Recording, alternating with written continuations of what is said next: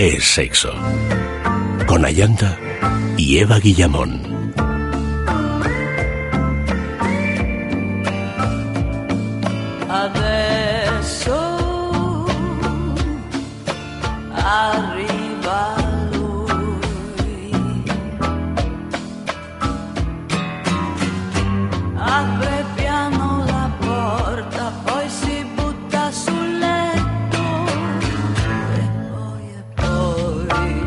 Muy buenas noches, queridos amigos. Bienvenidos a Es Sexo.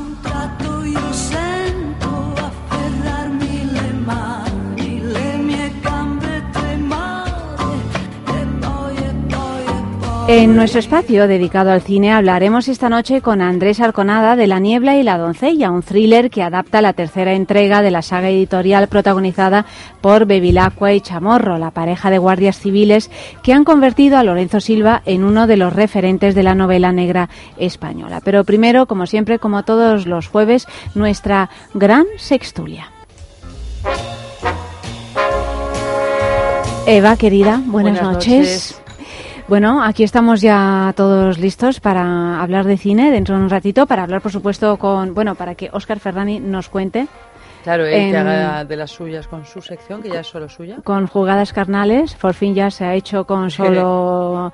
Y, y tenemos la reentré eh, fabulosa de Es para siempre, pues con F. Buenas noches, Buenas querido. noches, pero no es, es para siempre. Bueno, pero ahí Así estás trabajando en ello, ¿no? En Óscar lo ha conseguido, Sí, F. sí, en su dicotomía, Pero, pero bueno... Alma Olmo ha Alma- conseguido sí, su ha conseguido sección. pero bueno, eh, hay otra de literatura que también es autónoma. Ah, Que es la tuya. La tuya siempre ha sido autónoma, desde el Sí, yo es principio. que soy de la así es Universidad que... Autónoma y es- no, lo llevamos, tenemos ese prurito Sí, de... ¿no? Exactamente. Nunca podéis ser contratados. Y ojo que si nos amenazan, pedimos la independencia. No nos conformamos con la No, autonomía. hombre, no, claro que no. Yolanda, Buenas noches. buenas noches, querida, ¿cómo estás? Muy bien, contenta de estar aquí esta noche.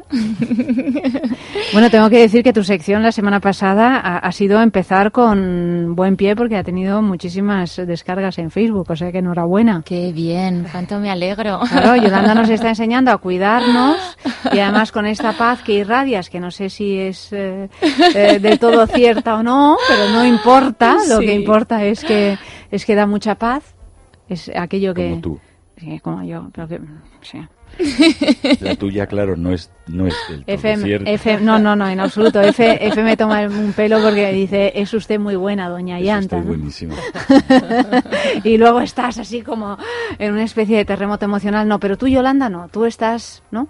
Yo estoy tranquila, esta noche estoy tranquila. Además, como eh, aterricé ayer y venía, la verdad, que cansada de este traslado de tanta ciudad que llevamos, pero ahora mismo estoy contenta de estar aquí en Madrid y, y tranquilita, ya poniendo todo en orden y, bueno, pues eso, a, a ¿Pero estar ¿Estás bien. tranquila o estás con jet lag? No, bueno, sí, el jet lag podría ser una apariencia de... esta resaca que llevo de, de tanta ciudad, porque he vivido ya en tantas ciudades en muy poco tiempo. sabe muy bien dónde estás. si que no sé muy bien dónde, es- dónde estoy. Eso es como una resaca y una dispersión de como que mi energía está en Casablanca o en Estocolmo. o en Pasa, pasa por la Plaza Mayor y, y- y llega a su casa y le dice a su que marido, el- el pero Dios calle". mío, ¿desde cuándo en Casablanca han puesto la Plaza Mayor en Casablanca? ¿No? No, no, no, hombre, no, te- No, estamos pero, bromeando. pero pero estamos bromeando, pero algo de cierto, algo de cierto hay, pero bueno, ahí poniendo también en práctica todo lo aprendido para ese bienestar del que, del que hablo, ¿no? O sea que, pues, hoy he decidido, pues, que eso, poner en práctica eh, eh, de lo que os voy a hablar esta noche. ¿eh? Bueno, Auri también mm, Yo pone... quiero desayunar lo que desayuna Yolanda. ¿Verdad? Yo Ah, quiero pues tranquilidad. que tienes buena mano. Sí, Claro. Luego, luego hablamos. No, no, habla- vamos a hablarlo inmediatamente. ¿Qué ¿Qué, desayunas, Yolanda? Pero Uy, claro, de es ver- que de verdad que queréis que os cuente lo Sí, que he bueno, es que desayunado. Yolanda me puede imaginar lo que desayuna, algo complicadísimo, todo macrobiótico. Pues mira, no es tan complicado. ¿eh? Es, es- puede ser raro para pues para una dieta o una alimentación más tradicional. tipo de tubérculos desayunas? acostumbrados. Nada de tubérculos, ni de raíces, ni rábanos. Con algo de tierra pegada. que- que como. Pues mira, no, esta, esta mañana desayuné unas tostadas de pan de trigo sarraceno que me preparo yo con un paté de sardinas riquísimo y me hice un té verde y medio zumito de zanahoria, manzana, jengibre y limón. Bueno, Bueno, ¿Verdad que suena rico? sí. Sí. Pues eso desayuné. Oye, el pescadito como el- azul, el... eh, los claro, los a omega Casablanca, eh, la sardina arenque a Estocolmo, Sí, una el limón a Valencia. Por el jengibre decía- también, eh, ori- algo oriental, Sí. ¿no? Eh, o nipón. No, no sé, sí, no sé. yo- Viaja por el mundo. Viajan Claro. por el mundo. Yo esta mañana, Pero- sabe- ¿sabéis lo que he desayunado? ¿Qué has Que es mi desayuno favorito del mundo. Me va a matar. ¿Chocolate con churros? No, peor.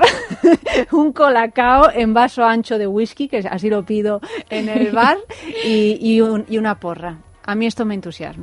O sea, a mí la porra Bueno, es Me- más me de- gusta mucho. De es, es muy castizo, Claro, claro, es muy castizo el asunto. Tú que has de desayunado, ¿verdad? ciudades para- Es que yo Tú, tú estás a medias, no desayunas. Yo no desayuno.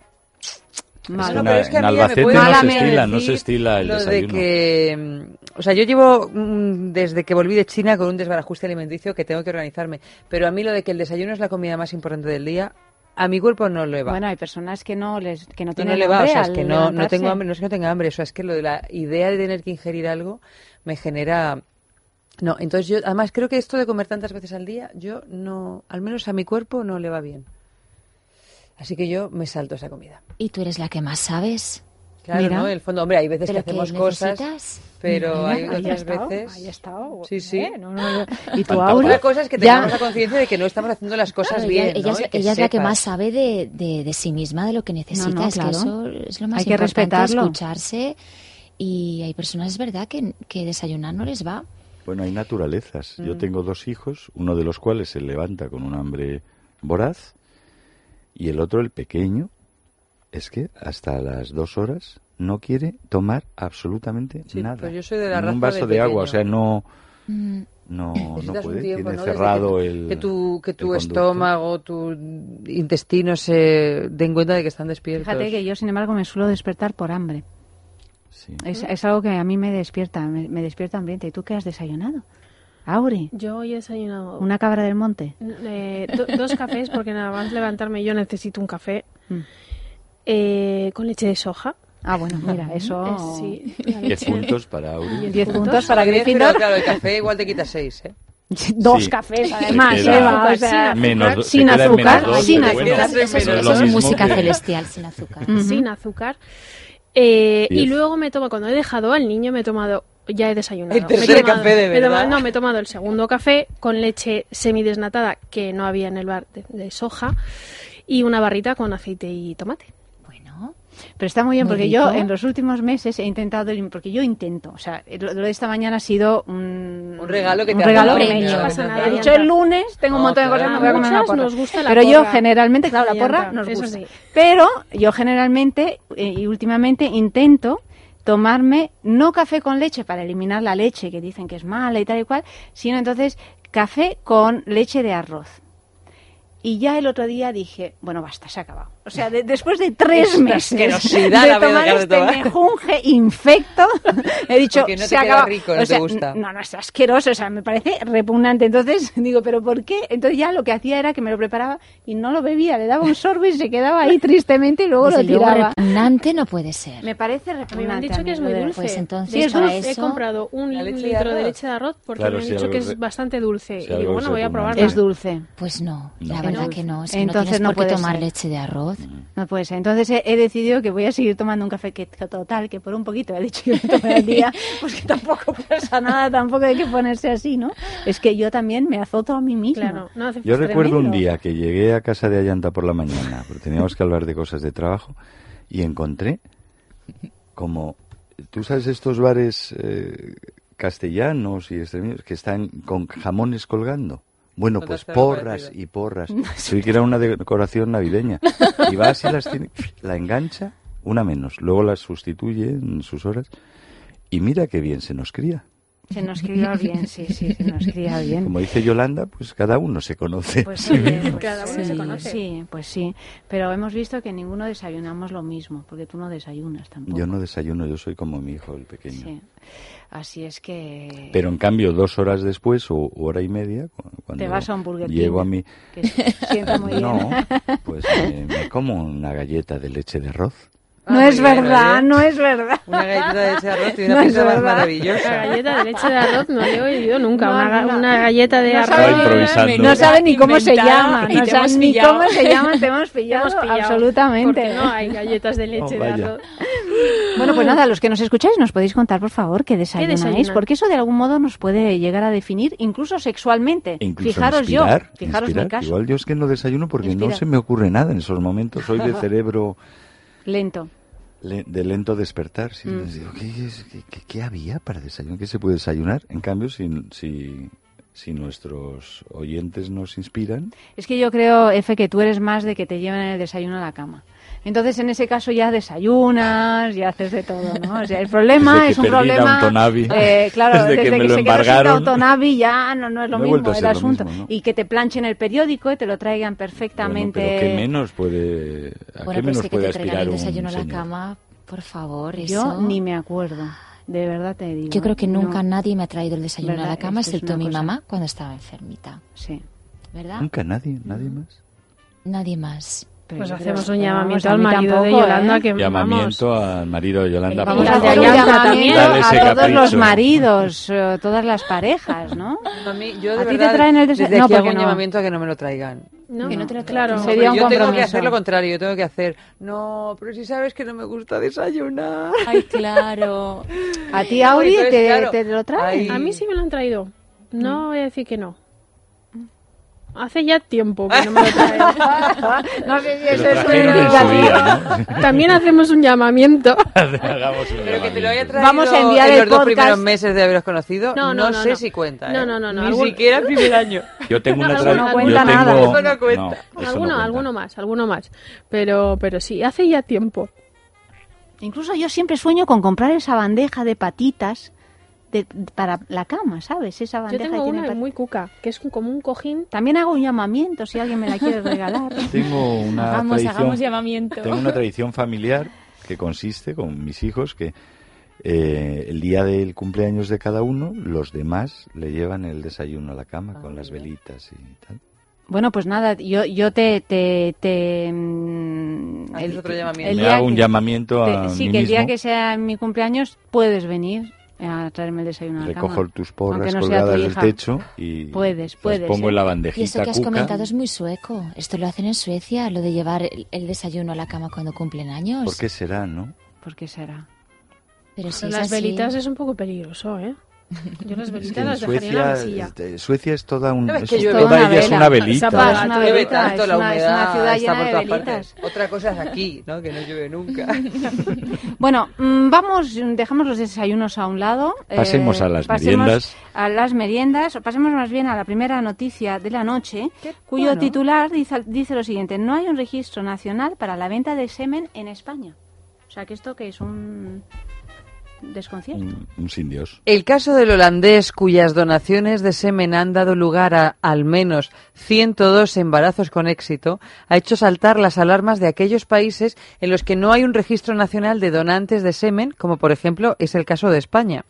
Según la legislación española, solo se puede colaborar en seis embarazos para evitar riesgos de consanguinidad y no se puede acudir a más de una clínica a la vez, pero como no hay registro, las clínicas no pueden cruzar los datos. No hay garantías de que no haya alguien por ahí donando su esperma en varias clínicas en las que se puede ganar hasta 70 euros en cada cita, pero los profesionales del sector dicen que es complicado. Cuando alguien que dice ir por primera vez sabe cosas muy específicas, saltan las alarmas. Y ante la menor sospecha no se acepta al donante. Otros simplemente ven el caso de Holanda como una excepción y confían plenamente en las personas que van a donar.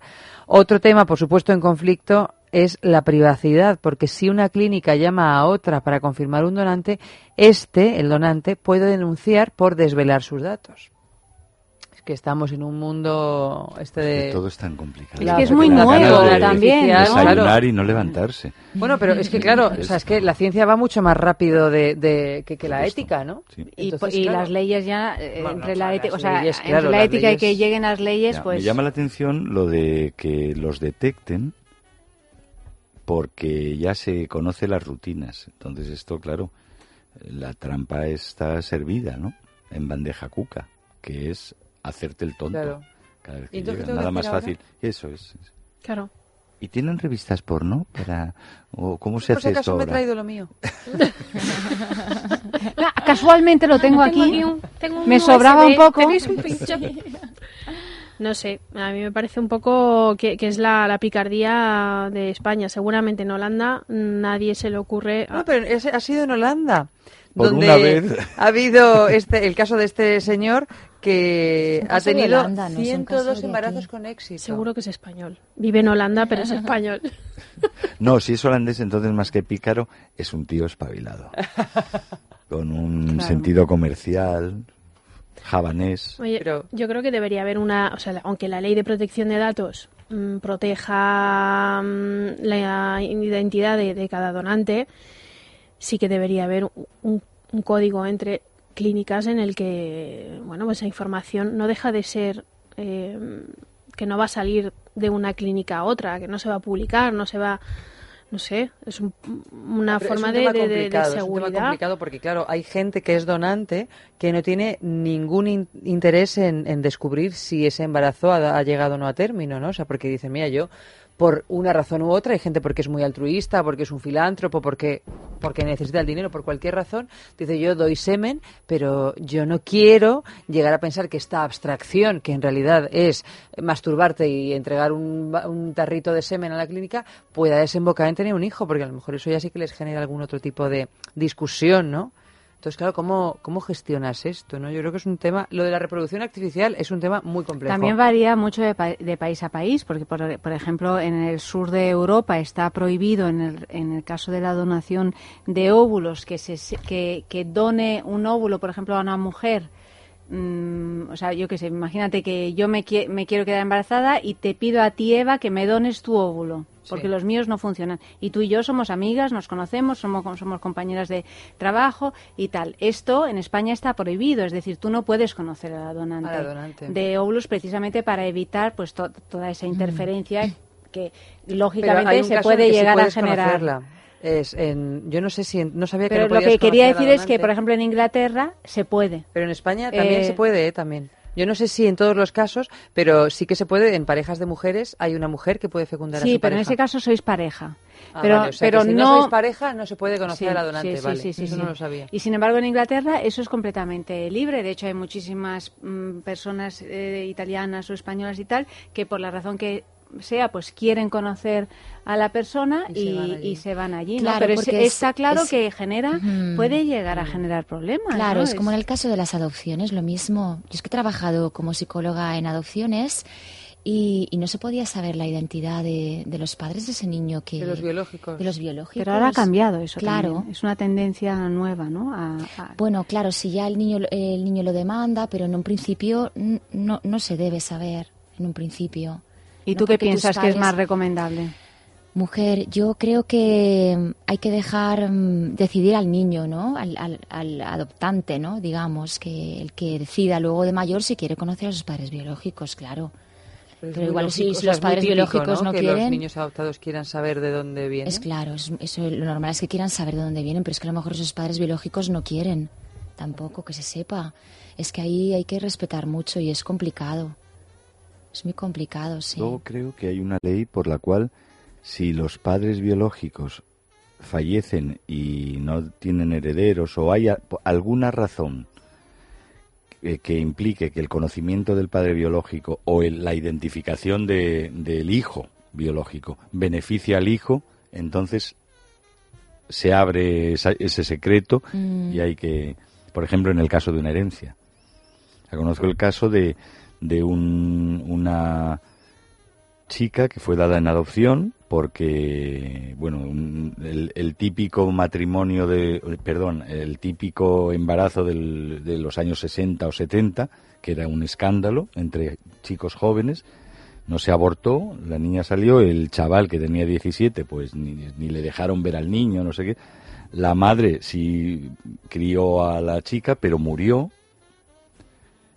La niña acabó en un orfanato, fue adoptada con 12 años y el padre empezó a investigar en plan aquel programa de televisión, ¿cómo era? ¿Quién sabe ¿Quién dónde, sabe no? dónde? Mm. Ah, para Su hija, averiguar tal. dónde estaba su hija. Además, había muer- muerto la abuela materna, es un poco culebrón, pero culebrón, vamos. sí, sí. Y entonces, de algún modo, se contactó con los padres adoptivos para que hicieran saber a la hija adoptiva que iba a recibir una herencia y a través de ese hilo, el padre biológico se enganchó, fue tirando el hilo y descubrió a la hija. Por lo menos para conocerla y tal. Bueno, en fin, se hicieron amigos.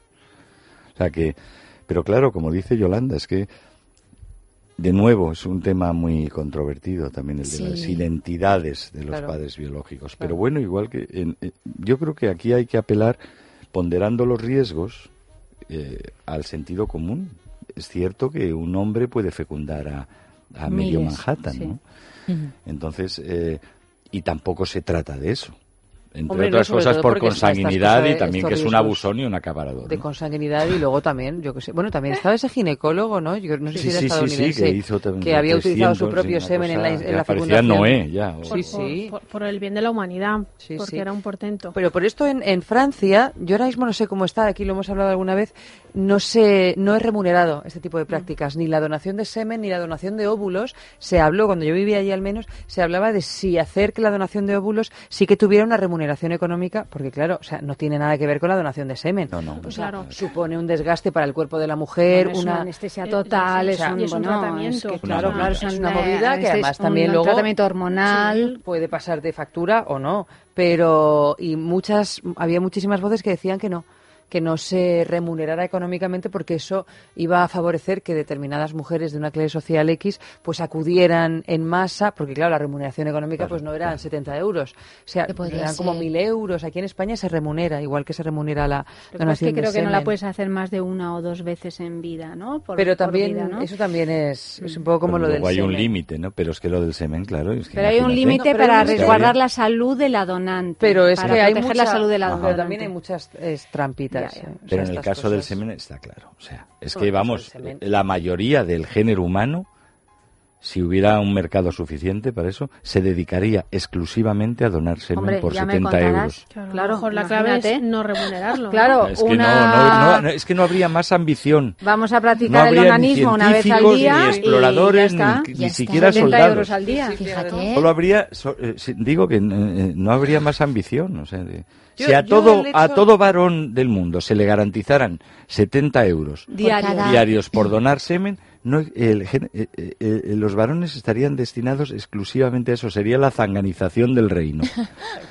no habría exploradores, Bueno, ni soldados, ni, una ni posible futbolistas visión del futuro que nos espera, ¿no? En alguna película de estas postapocalípticas, pues eh, también está claro que aquellos que han saltado a la prensa porque han hecho este tipo de cosas, este ginecólogo, este holandés, holandés. o, tal, español, son eh, personas que están mal de la cabeza. No, o sea, quiero decir que están mal de la cabeza, porque una persona que tiene la soberbia, la vanidad o esta eh, percepción así de Dios, de sí mismo y de la humanidad que quiere fecundar a sí. miles de personas, están mal. Están mal, pero yo creo que también que dentro de, no llegando a este límite, se sobrepasa mucho la cantidad de, de donaciones por parte de una misma persona. Yo creo, ¿eh? sobre todo si es una persona con éxito. A la hora de. Porque hay semen que es de que menos es calidad que menos otro, calidad. dentro de que todos tienen que llevar una calidad mínima, pero hay donantes que tienen más éxito. Y de hecho, una de las cosas que a ti te dicen de ese donante es la cantidad de éxito que ha tenido en sus fecundaciones. Claro, o sea que hay como, como en cualquier cosa en Tiene la vida. mucho, este Sí, sí, semen eh. tiene mucho éxito con los óvulos. Sí, sí. Sí, no, no, sí. pero Bueno, y que luego- las cosas que resulta ponen, ¿eh? que el donante es Quasimodo. Bueno, no, y luego en otra hay- escala de... pero luego hay otra- espera, Yo creo que te, te tienes que abandonar un poco la justicia poética, porque claro, Sí, sí. hay tantas cosas que no puedes controlar, sobre todo en alguien que no vas a ver nunca en tu vida. pues- Pero luego hay otra cuestión, porque yo ac- acompañé una vez a una amiga en, en este proceso de, de fecundación, que ellos intentan mm, que, el- que la, el, el aspecto o, la, o el carácter de la persona que ha donado el semen tenga que ver con el de la pareja que, que va a hacer una fertilización de este tipo, es decir, con un semen ajeno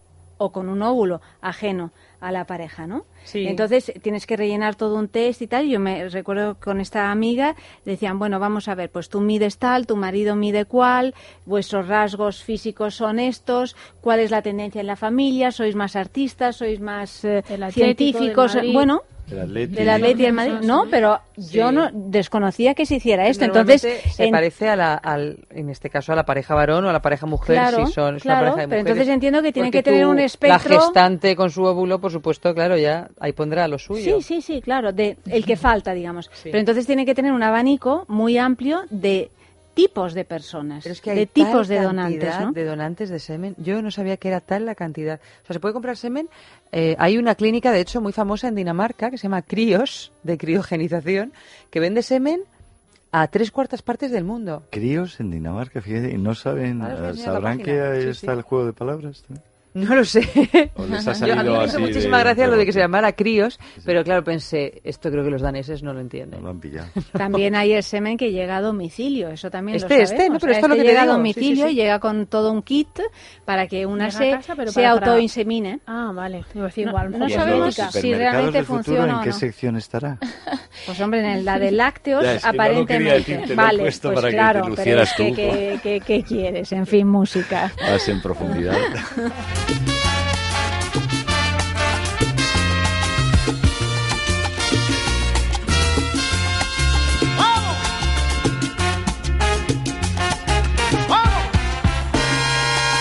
Escuchen, hijos míos, estas palabras de su padre que el poeta amaneció. Y tengo el alma llena de contentura y de ternura Y es por su amor, escuchen porque ustedes son motivo. Que llenan de ilusión inspiración. Y a veces no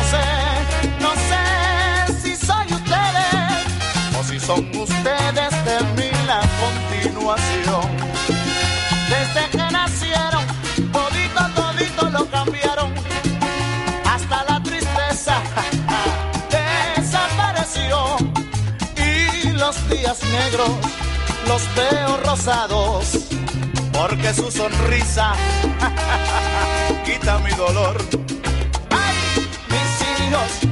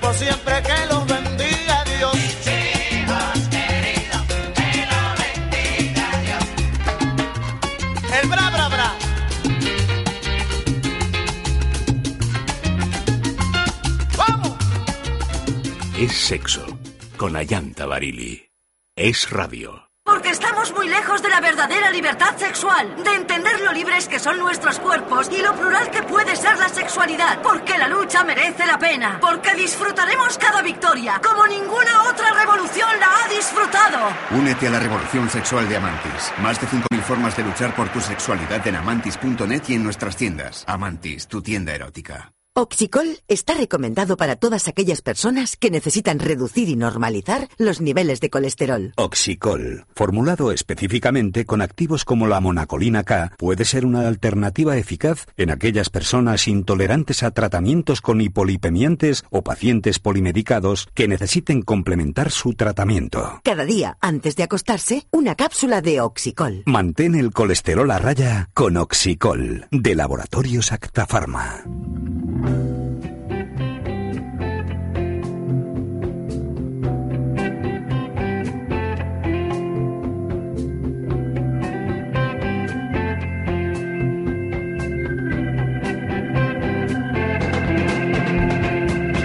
Bueno, y vamos con la segunda noticia de la noche, que es tremenda esta. Confesiones de enfermera. Whisper es una app que permite compartir los trapos sucios, propios y ajenos, pero de manera anónima. Entre ellos se encuentran las confesiones de enfermeras. Una de estas profesionales de la sanidad confirmaba, soy una enfermera y sí, cotilleamos sobre vuestras partes privadas. Pero esta es una cuestión que siempre se lleva de forma discreta. Sin embargo, hace unos meses una enfermera escuchó la conversación de unas compañeras en la que contaban lo que habían hecho unos días atrás. Al parecer, el grupito de enfermeras se había quedado fascinado por el tamaño del pene de un paciente que estaba incapacitado en el hospital e iban a admirarlo en cuanto tenían ocasión. Tanto era así que después de que el hombre hubiera fallecido, llegaron a ir a la morgue a abrir la bolsa del cadáver para poder volver a echarle un ojo a las partes pudendas. Por última vez. Por última vez. La oyente de tales confesiones dio parte al hospital y aunque la policía intervino en el asunto, dejó que el centro lo arreglara de forma interna. No se despidió a este grupito de enfermeras, pero fueron suspendidas de empleo y sueldo durante tres semanas. Esta noticia la he leído esta mañana y me ha dejado tan absolutamente alucinada cuando estaba revisando los guiones que, que- que- que le he preguntado a Julia que dónde había sucedido claro, esto, por ¿no? Porque hay noticias que son muy chinas Sí, sí. y hay noticias que son muy americanas y esta Sí. evidentemente es americana, Sí. ha sucedido en Denver y, y bueno, pues eh, es flipante. ¿no? Hombre, la verdad que sí, ¿no? Porque Hombre, es siempre- flipante que vayan lo- una vez muerto. El- Lo del demás me parece gracioso. O sea, Bueno, Ya lo das por hecho. ¿no? chascarrillo. Ya lo das por hecho, ¿no? No, no Sí. lo sé. O sea, yo cuando No, voy a no. un médico, yo me entrego a la.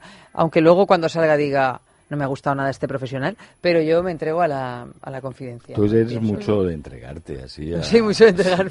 Eh, y- esto- esta Es que noticia. si no, no puedes. O sea, es- si no, sería una angustia. Pero esta ¿no? historieta podría haber tenido un desenlace, o podría haber tirado para adelante. Sí, ¿no? Que podían haber, ¿no? Y que ya. Bueno, para haber pasado a mayores, haber Que hecho lo- un Haber hable con ella. juzgadas y todo. No, quiero tú. decir antes de ser juzgadas, o sea, que la acción hubiera Que hubieran proseguido. utilizado Claro, el miembro ejemplo, viril para alguna. Lo hubieran seccionado, Ah. introducido Ah, bueno, no, como el de Rasputín, imaginaba- que, que está en... Y, puesto en, un, de en el famoso museo de, de penes enormes, ¿no? O sea, de Claro, penes sí, sí. eh, descomunales. etcétera. O No que sé luego si lo hubiera este enterrado museo. y de vez en cuando fueran al cementerio a exhumarlo solo para echar otro vistazo. o sea, una cosa... Madre y luego sí, como dice Yolanda, luego que las juzguen. pues sí, bueno, son travesuras. Sí. Yo no creo que a una sola Se le ocurra estuviera esto, sola se le ¿no? ocurra hacerlo. Si no es la típica Es una cosa en de- grupo. De, grupo, sí.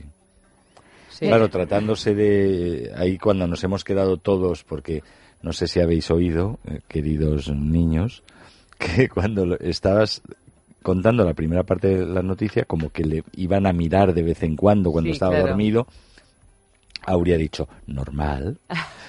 Luego ya. Pero luego lo de- ya después lo de la morgue, ya, ahí ha hecho eh, un Lo de la respingo. ya es ahí. como, ay, Sí, ya. No, es una O sea, falta de gracia- sí. respeto. Ah, no, Sí, claro. Es una falta de es respeto. Si lo piensas bien, es una falta de respeto desde el principio. Sí. Claro, a mí me ha dado risa, porque da risa, claro. Porque además te, te pones en la situación y yo imagino eso, las enfermeras, la primera que lo vería, ostras, mirar. Pero claro, si lo piensas bien, es que a mí no me...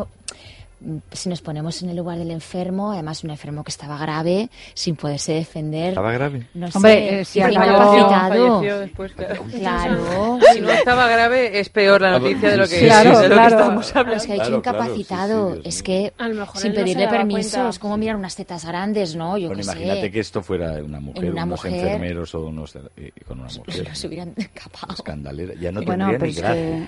que, eh, O sea, no habría tenido ni gracia. Sí, bueno, porque estas cosas históricamente parece siempre bien, le pasan claro, más claro, a, la- a las Claro. mujeres, ¿no? Pero Claro. he, he- he estado esta tarde escribiendo un artículo en relación a esta noticia mm, de- para publicarlo en el español porque me ha dado que pensar en el, en el sentido de- del bueno del rol histórico y erótico, ¿no? Que siempre ha cumplido la enfermera o aquellas mujeres que han ejercido como tal por la situación que sea, ¿no? Mm. Después de ver la película La seducción de Sofía Coppola, de la que hablamos la semana pasada, o esas otras películas, yo que sé, El paciente inglés, el eh, eh, Expiación, en fin, tantas Sí. películas, novelas y tal, en la que la enfermera es, eh, bueno, pues es esta mujer que tiene en sus manos a un poder. hombre, pues guapo generalmente, muy viril, pero que está de, de hecho polvo, ¿no? O sea, que Claro, está, que está malherido y está en sus manitas y tal. Entonces, ¿qué sucede en esa relación, no? En las novelas rosas, bueno, pues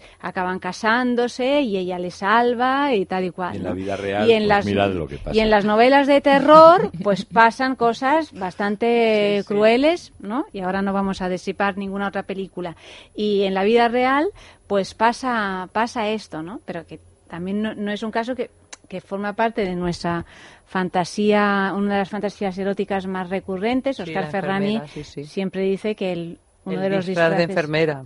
es el, es el más vendido en los en las Yo boutiques eróticas, en los sex shop, sí, ¿no? sí. O sea, que hay todo un Mm. una parafernaria alrededor de esto, que claro, una cosa es la ficción, que queda todo muy bien, y otra cosa es cuando ya llegas a la realidad, que efectivamente es una falta de respeto que la enfermera se tome unas libertades que desde luego no le competen. Tampoco yo sé que hay muchas enfermeras que nos escuchan, tampoco es que, que se ofenda nadie, que evidentemente es un caso No os aislado, ofendáis, ¿no? eh, enfermeras, ni siquiera aquellas que hagáis esto. No, no, no, que no se ofenda Porque voy nadie. a ¿no? romper una lanza. A favor de las Eso, enfermeras. Bueno, no es por frivolizar, pero vamos, ya tampoco nos vamos a poner trágicos. Pero igual es, eso es lo que se llevó este hombre al otro mundo. Claro, es que, no sé... La El entusiasmo y la admiración. la admiración, ima- eh, La historia hubiera sido un- mucho peor si se hubiera Se tratado de un mini mal. pene y que mirad, mirad, chicas. Sí, que hubiese sido una ridiculización encima, del Claro. asunto, ¿no? Yo creo que en el fondo Uno, si ese se hombre de morir, que se muera admirado. viendo que esas eh, enfermeras estaban Claro. mm, adorando y... Al tótem. Claro. Yo creo que ese señor se ha muerto feliz. ¿Tú crees? De hecho, se habrá sé. muerto pensando, lo conseguí. Sí, sí. Ya me puedo muero, ir. pero... Decían, mira, mira... Como el cuento este de Además, eso no lo supo él, pero ganó mujeres. una batalla después de muerto, como el Cid. Sí, ¿no? Cuando, cuando las acusaron a ellas. Claro. Bueno, en cualquier caso, a este grupo de acosadoras sexuales, porque esto es un acoso. o No, sea, bueno, y además que es que, claro, tú estás en una eh, les situación puede de una caer, eh, vulnerabilidad máxima, ¿no? Yo pienso las veces que he estado Esto es hospitalizada. ¿Pero ¿Quién las descubrió y cómo? Estas Pues una, otra- una otra compañera. A una las denunció. Las Sí, sí. denunció. Porque, una, como decía Espía. la noticia, una, una compañera escuchó a este grupo hablar de la hazaña. Entonces Pues dijo, había que castigarla a ella también, por chivata. bueno. A Yo No me me he dado cuenta de que yo, yo no asimilo las noticias, me quedo ahí con tres cositas. Porque, se- porque escuchas lo al principio y ya te alucina al principio y entonces Sí, ya, ya- empiezas ya a elucubrar sobre el principio. Tu imaginación sobre la enfermerita divina, la ATS con el Yo delantal cruzado. enfermera y ya. Además, ahora esa fantasía erótica desapareció porque las enfermeras van vestidas con pantalón verde. No, Sí, ya no con es eso. camisa ancha y Sí, tal. sí. Ya no Hombre, es. yo menos mal, ¿eh? porque con la cantidad de horas que se tiran en un No, hospital sí, de pie, sí. como Mejor para en tener pijama, que sí. ir, no puedo abrir las piernas porque... Pero se ha, se, ha, Eh. se ha caído un mito erótico y bueno, pues No, uno más, sigue uno menos. su... Yo creo que sí, o sea, yo creo que A pesar del pantalón verde y el zueco. O sea, yo creo que cuando estás en esa situación de vulnerabilidad, Exacto, exacto. Yo de verdad, lo que, o sea, no sé si es una cosa sexual, pero es una cosa de, de que acabas viendo si te tratan bien y te cuidan bien con unos... Yo cuando me dio el año pasado aquel cólico nefrítico... Bueno, a mí me pasó lo mismo con un cólico nefrítico, es que lo iba a contar ahora. Cuando yo tuve mi cólico Te nefrítico, enamoraste que de todas las enfermeras y médicos que pasaron por tu... Bueno, pues eso me, me pasó a mí. unos ángeles que aparecían par- para Que te quitaban drogarme. el dolor, claro. Afortunadamente, es que lo que ser fuera, ¿no? El síndrome del cólico nefrítico, ¿no? Que te, Pero- o sea, yo estuve una semana ingresada y cada vez que gritaba tenía dos enfermeras que me pinchaban lo que fuera y yo cuando se iba las veía, pues eso, como dos musas. Totalmente, se sí, me sí. alejaban. Sí, totalmente de acuerdo, sí. Todos los Entonces, que a mí me daba igual que fueran de verde, de azul, de morado. Enfermeras El dolor. maravillosas. Y eso Sí, embellece, pasa el dolor a- embellece. A, los yonkis con Al sus camellos. Sí, sí, pero seguro, claro. Bueno, la canción de la Velvet, I'm waiting for my man. Sí, sí. O sea, es O que cuando... una canción de amor. Aquí estoy esperando a mi hombre. Claro, tú fíjate. Qué maneras diferentes de entenderlo. sí. Me acabo de enterar. Bueno, pero es que claro, tú necesitas Sí. a alguien por diferentes razones, la gente, el caso que estábamos contando nosotras y el caso de la Velvet, que, pero bueno, claro, o sea, alguien que te, que, que te calma la angustia que tienes, venga de donde venga, ¿no? Entonces, Mm. claro, es como el ángel de la guarda. Y más que eso, Bueno, pues en todo caso, bienvenidas.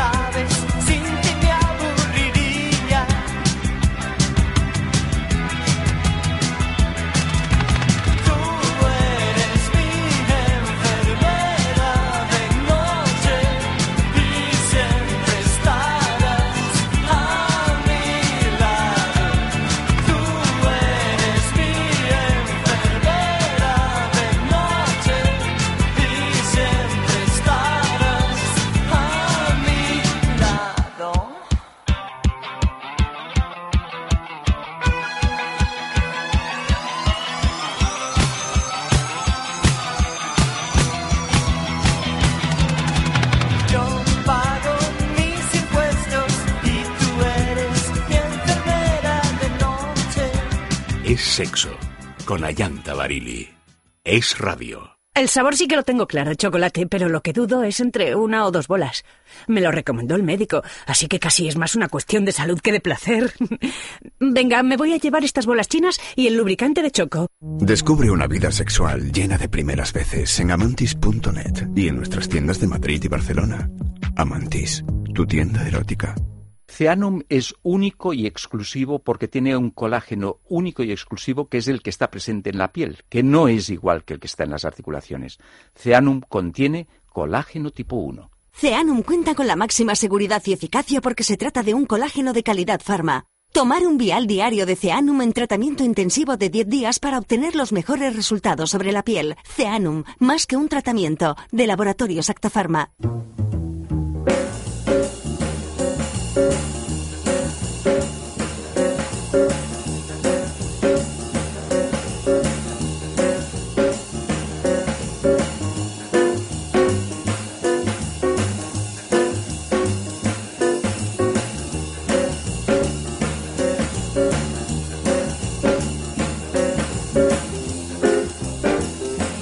Bueno, eh, eh, después de esta noticia que es... eh, bocata, un bocata de turrón. Un bocata de turrón. De mazapán o de eso, sí. ¿Sí? Difícil tragárselo. Difícil tragárselo. Bueno, pues vamos con otra, que es la censura de un Un pezón masculino. de azúcar, esa píldora que os dan. La censura de un pezón masculino. Sí, eh, esto es algo completamente Es inédito y también le va a interesar mucho a Yolanda, por cierto, porque hay una razón última que le va a interesar. Hace un par de semanas aparecía la noticia del caso de un hombre chino que a los 13 años sufrió ginecomastia, la aparición de una o dos mamas en el varón.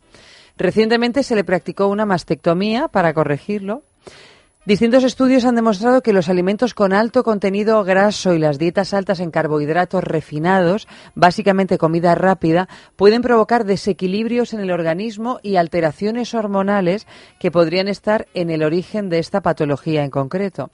Actualmente esta patología la sufren entre el 30 y el 40% de los hombres.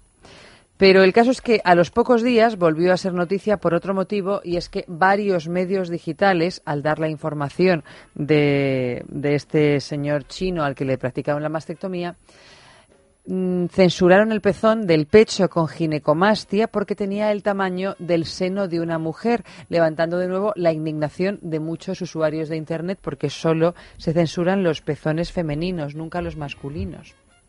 Pero esto en Facebook, me imagino que lo censurarían, no, ¿no? no, no, no te creas, no, no, no, no. Medios digitales, Mm. al darle información, censuraron el pezón. Medios digitales chinos.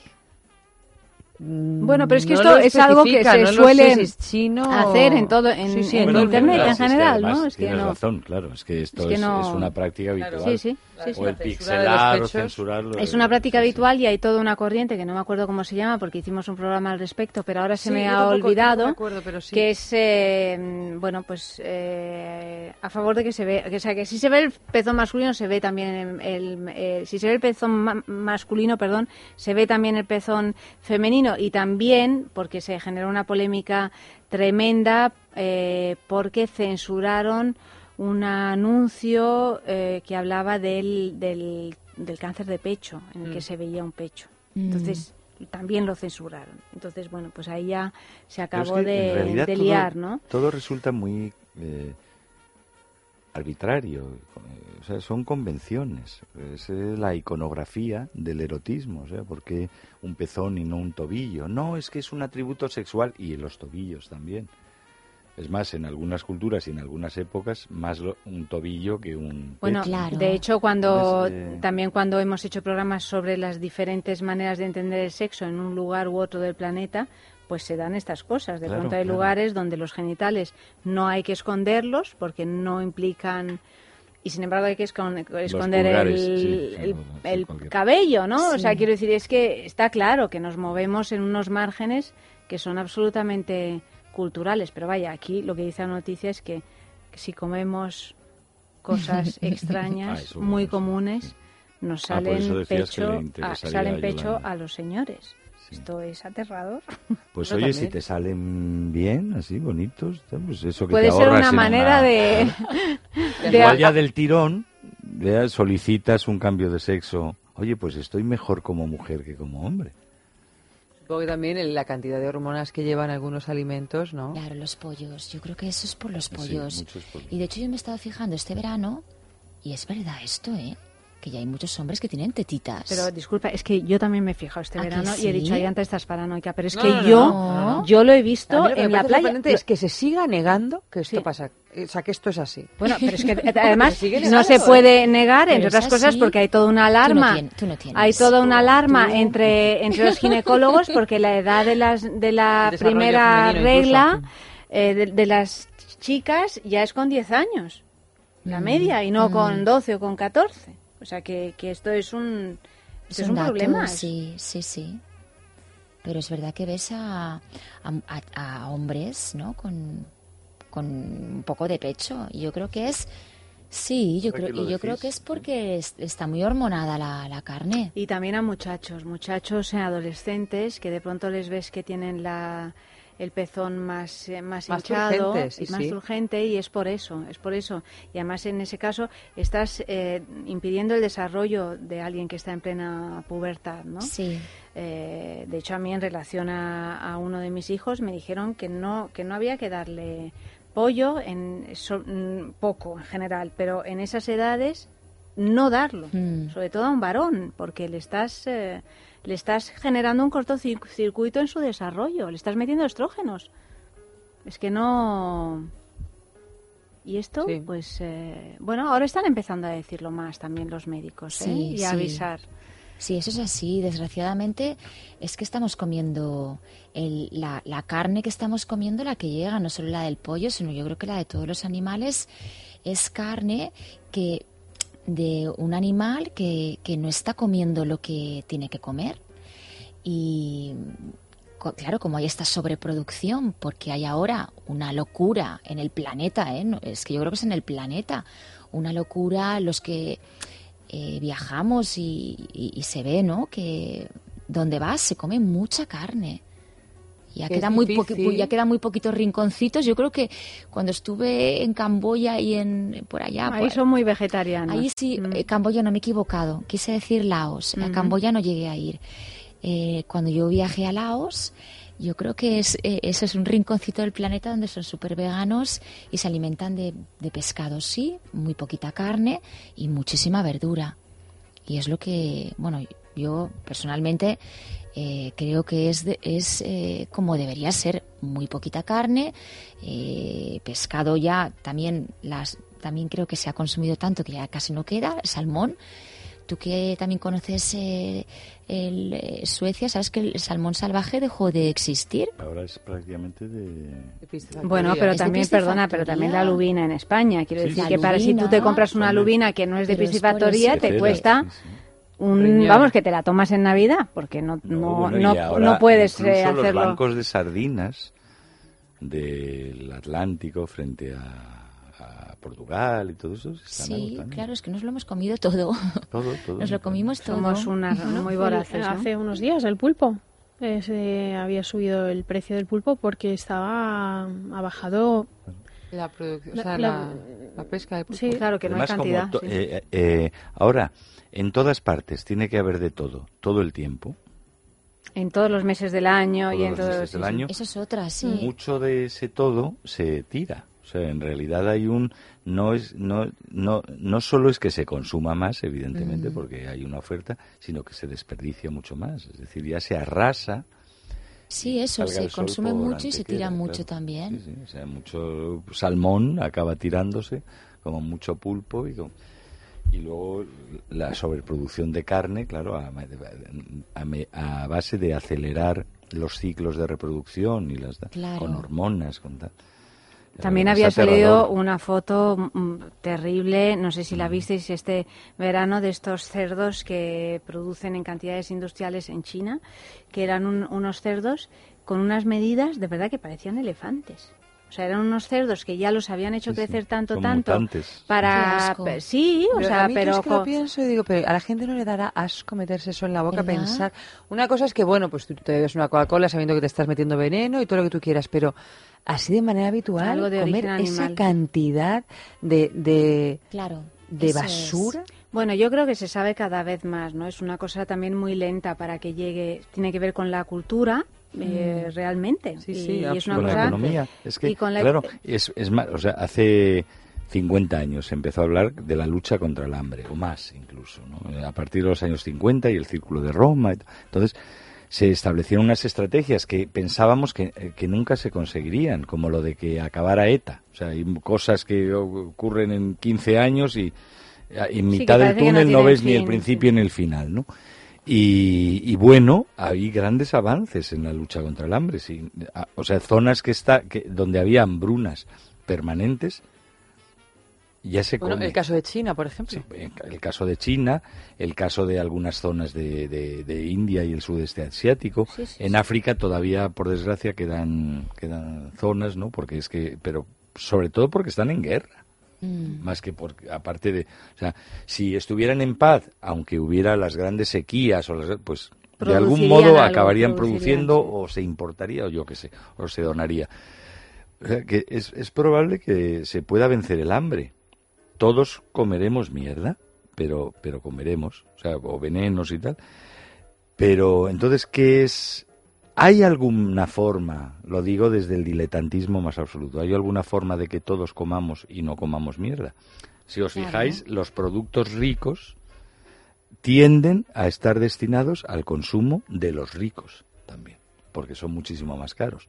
No sé, bueno, el que tiene su huertecito, tal, pero en general, si tú no eres tu propio agricultor ni tu propio ganadero y lo tienes Pero que comprar, yo- tienes que comprarlo a precio de que- oro. No, no es verdad. O sea, yo, yo no estoy de acuerdo, Efe. Yo creo Ah, no, que, pues, que realmente... Yo, pues, yo estoy dispuesto a cambiar de No, opinión. no, no, no, pero Es yo creo que, realmente eso que se llama la cesta de la compra, yo, yo creo que es realmente si tú haces un, un análisis más racional y, y con, con- con datos en, en la mano, pues en lugar de comprar carne o pescado, que es más caro, mm, de buena calidad, siete días a la semana o incluso 14 veces a la semana, eh, si comes... eh, Ese es el y- problema. y, y entonces ese dinero eh, que, que sobra lo, lo, lo inviertes en un pescado rico o en una lenteja rica o en una ensalada, una lechuga que sea de verdad, tú puedes comer Bueno, bien o mucho que- mejor. Lo que pasa no, es que no la- se hay hace carne, eso.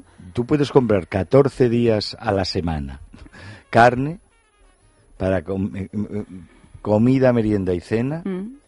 A- algunas veces tirada de precio. No, no, no, pero yo Y- lo que y estoy pone diciendo... entrecot. No estoy diciendo pero eso. Es que la diciendo- lubina esa que te dices, pongo el dinero en eso, y la lechuga que esté rica. Yo lo que digo es que, desde luego, por mi experiencia, a veces no, depende de donde me encuentre. Pero es que para encontrar un tomate rico o, o una, Ah, bueno, o una lechuga otra, sí, sí, rica es o ecológica o sin sin, fumi- eh, No, sin no, es un agen- sin problema, sí, fumiga- sí. fumigantes o sin tal o sin cual y un pesca es que te es que te cuesta un ojo de la cara una pera que sepa a pera que como no tengas Sí, un peral obviamente la, la verdura ecológica, es- es yo pago tres veces o cuatro veces más por la verdura ecológica. Yo la compro ecológica. Y la pagas. Es un, sí, es un, es un lujo, es verdad que me permito eh, renunciando a otros, también es verdad, ¿eh? porque no soy rica. Pero yo sí que creo que se puede comer sencillo y si hubiera un cambio de conciencia y empezáramos a pensar que no es ético hoy en día comer ni, ni siquiera siete días, siete veces a la semana carne, porque no es ético. No, y, ni Porque no es necesario, ético estar claro. maltratando al animal, dándole una comida que, que, que no le corresponde, que no es lo natural. Es como si ahora te empezaran a dar. Bueno, ya, ya, ya, lo- ya empezamos, ¿no? Porque comer pescado de piscifactoría y comer verdura transgénica y todo eso ya es estar, para mí, desde mi punto de vista, pues comiendo lo que no toca, ¿no? Porque lo que toca es poner el sentido común y decir, yo tampoco estoy aquí abanderando el veganismo ni simplemente poner el sentido común, tú lo has nombrado varias veces y creo que hay que tener sentido común y decir, bueno, eh, pues si yo como siete veces a la semana carne y sé que hay es- eh, estamos, estamos viendo eso, el calentamiento global, toda la- todo lo que está pasando es porque estamos consumiendo en exceso. A lo mejor necesitamos comer tantas veces al día. Pero eso es exactamente de- lo que de- hace el de mercado de consumo, abole el sentido común, porque en realidad una cosa es el hambre y otra cosa Son necesidades que no Claro, existen. que tú vayas a un supermercado. Yo me acuerdo de cuando vivía en Nueva York eh, y ver esos supermercados con todas las estanterías llenas de productos eh, bollicaos, donuts, tal, que aquí no ocurría y de repente ahora aquí tú vas a, a cualquier tanto. supermercado, al, al que sea, y tienes en las escaleras mecánicas a un lado y a otro cosas arriba, abajo, o sea, todo el tiempo cosas en la caja, ya la última oportunidad, y todo el tiempo es esta, esta necesidad de incentivar las ganas de comer, que no es el hambre. Exacto. Entonces, claro, indudablemente que podríamos comer todo el planeta con los 9.000 millones de personas que vamos a ser cerca del 2020, pero a este nivel, no. No podríamos, pero es que este nivel no es necesario comer. No, claro. Y además, repito, yo creo que uno se puede organizar económicamente, de verdad. ¿eh? O sea, que al final quitas de aquí, pones de allá y tú comes bien. O sea, no es una cuestión de saberlo. Sí. Y luego, claro, también es cierto lo que dice Efe, que a veces estás viajando, estás por ahí tal y cual en España y no encuentras un sitio donde comprar cosas porque porque los Mm. supermercados son muy malos. Sí. Son muy malos, pero Sí, a mí cada vez me bueno, gusta pero yo creo que claro, la pero yo creo que en la vida normal, pues de donde viva cada uno, uno se puede organizar también Más o menos Más o fácilmente, O sea, porque es verdad que hay la veces que... intervención del hombre, el artificio en, eh, en los ciclos naturales, bueno, eh, es algo que, que nos, nos redime y nos condena. O sea, Mm. Nos hace humanos y esto también... eh, eh, lo bueno que tenga el progreso, es el progreso bien entendido, el progreso tal, ¿no? Se debe precisamente al artificio, ¿no? Y a la proyección de la inteligencia sobre la naturaleza, ¿no? En ese sentido, ciertamente se ha intervenido ahora sobre la crianza del animal, hasta del animal acuático, ¿no? De- desde un punto de vista que al final resulta nocivo, no, no ya para el planeta, que al individuo le resulta una especie de abstracción, Sí, algo sí, absurdo, pero claro. le resulta, ¿no? Es como detrás de mí el, Mm. el silencio, ¿no? Total, si la vida son Sí, cuatro días claro, de algo hay claro, que morir. ahí- Ah, sí, Unas- eso también. Esta Sí, cosa sí, tan sí. Es una divertida de- frase típica. Fíjate, en cuatro cuanto al días. Qué maltrato animal, es que, claro, es que, es que estos animales, ¿no, no habéis visto en estas estos, eh, intervenciones genéticas de ya de, de patos sin cabeza? Mm, que solo bueno, son- los que pechuga o- comemos o sea, todos es los que- días, Es que no- ya estamos en un borde de friquismo, en el sentido original de la palabra, o sea, de cosa de cosa estrambótica y grotesca. conocemos, porque ni lo vemos. Porque luego intervenir, como o sea, maltratar, urbanas. maltratar La chica de la curva, la crianza de los pollos. Mal- eh, sí, exacto, exacto. Sí, sí. Sí, sí. Y maltratar, eh, sí, lo que pasa es que la chica de la curva No incide en tu no vida. es tan real salvo como que la, cojas. crianza de los, Claro, de los Exactamente. pollos, ¿no? Pero si te parece igual de decir, que lejano. siempre hemos, siempre hemos intervenido e interferido sobre los ciclos naturales de los animales. Bueno, también somos una especie no solo eh, eh, interventora, sino depredadora.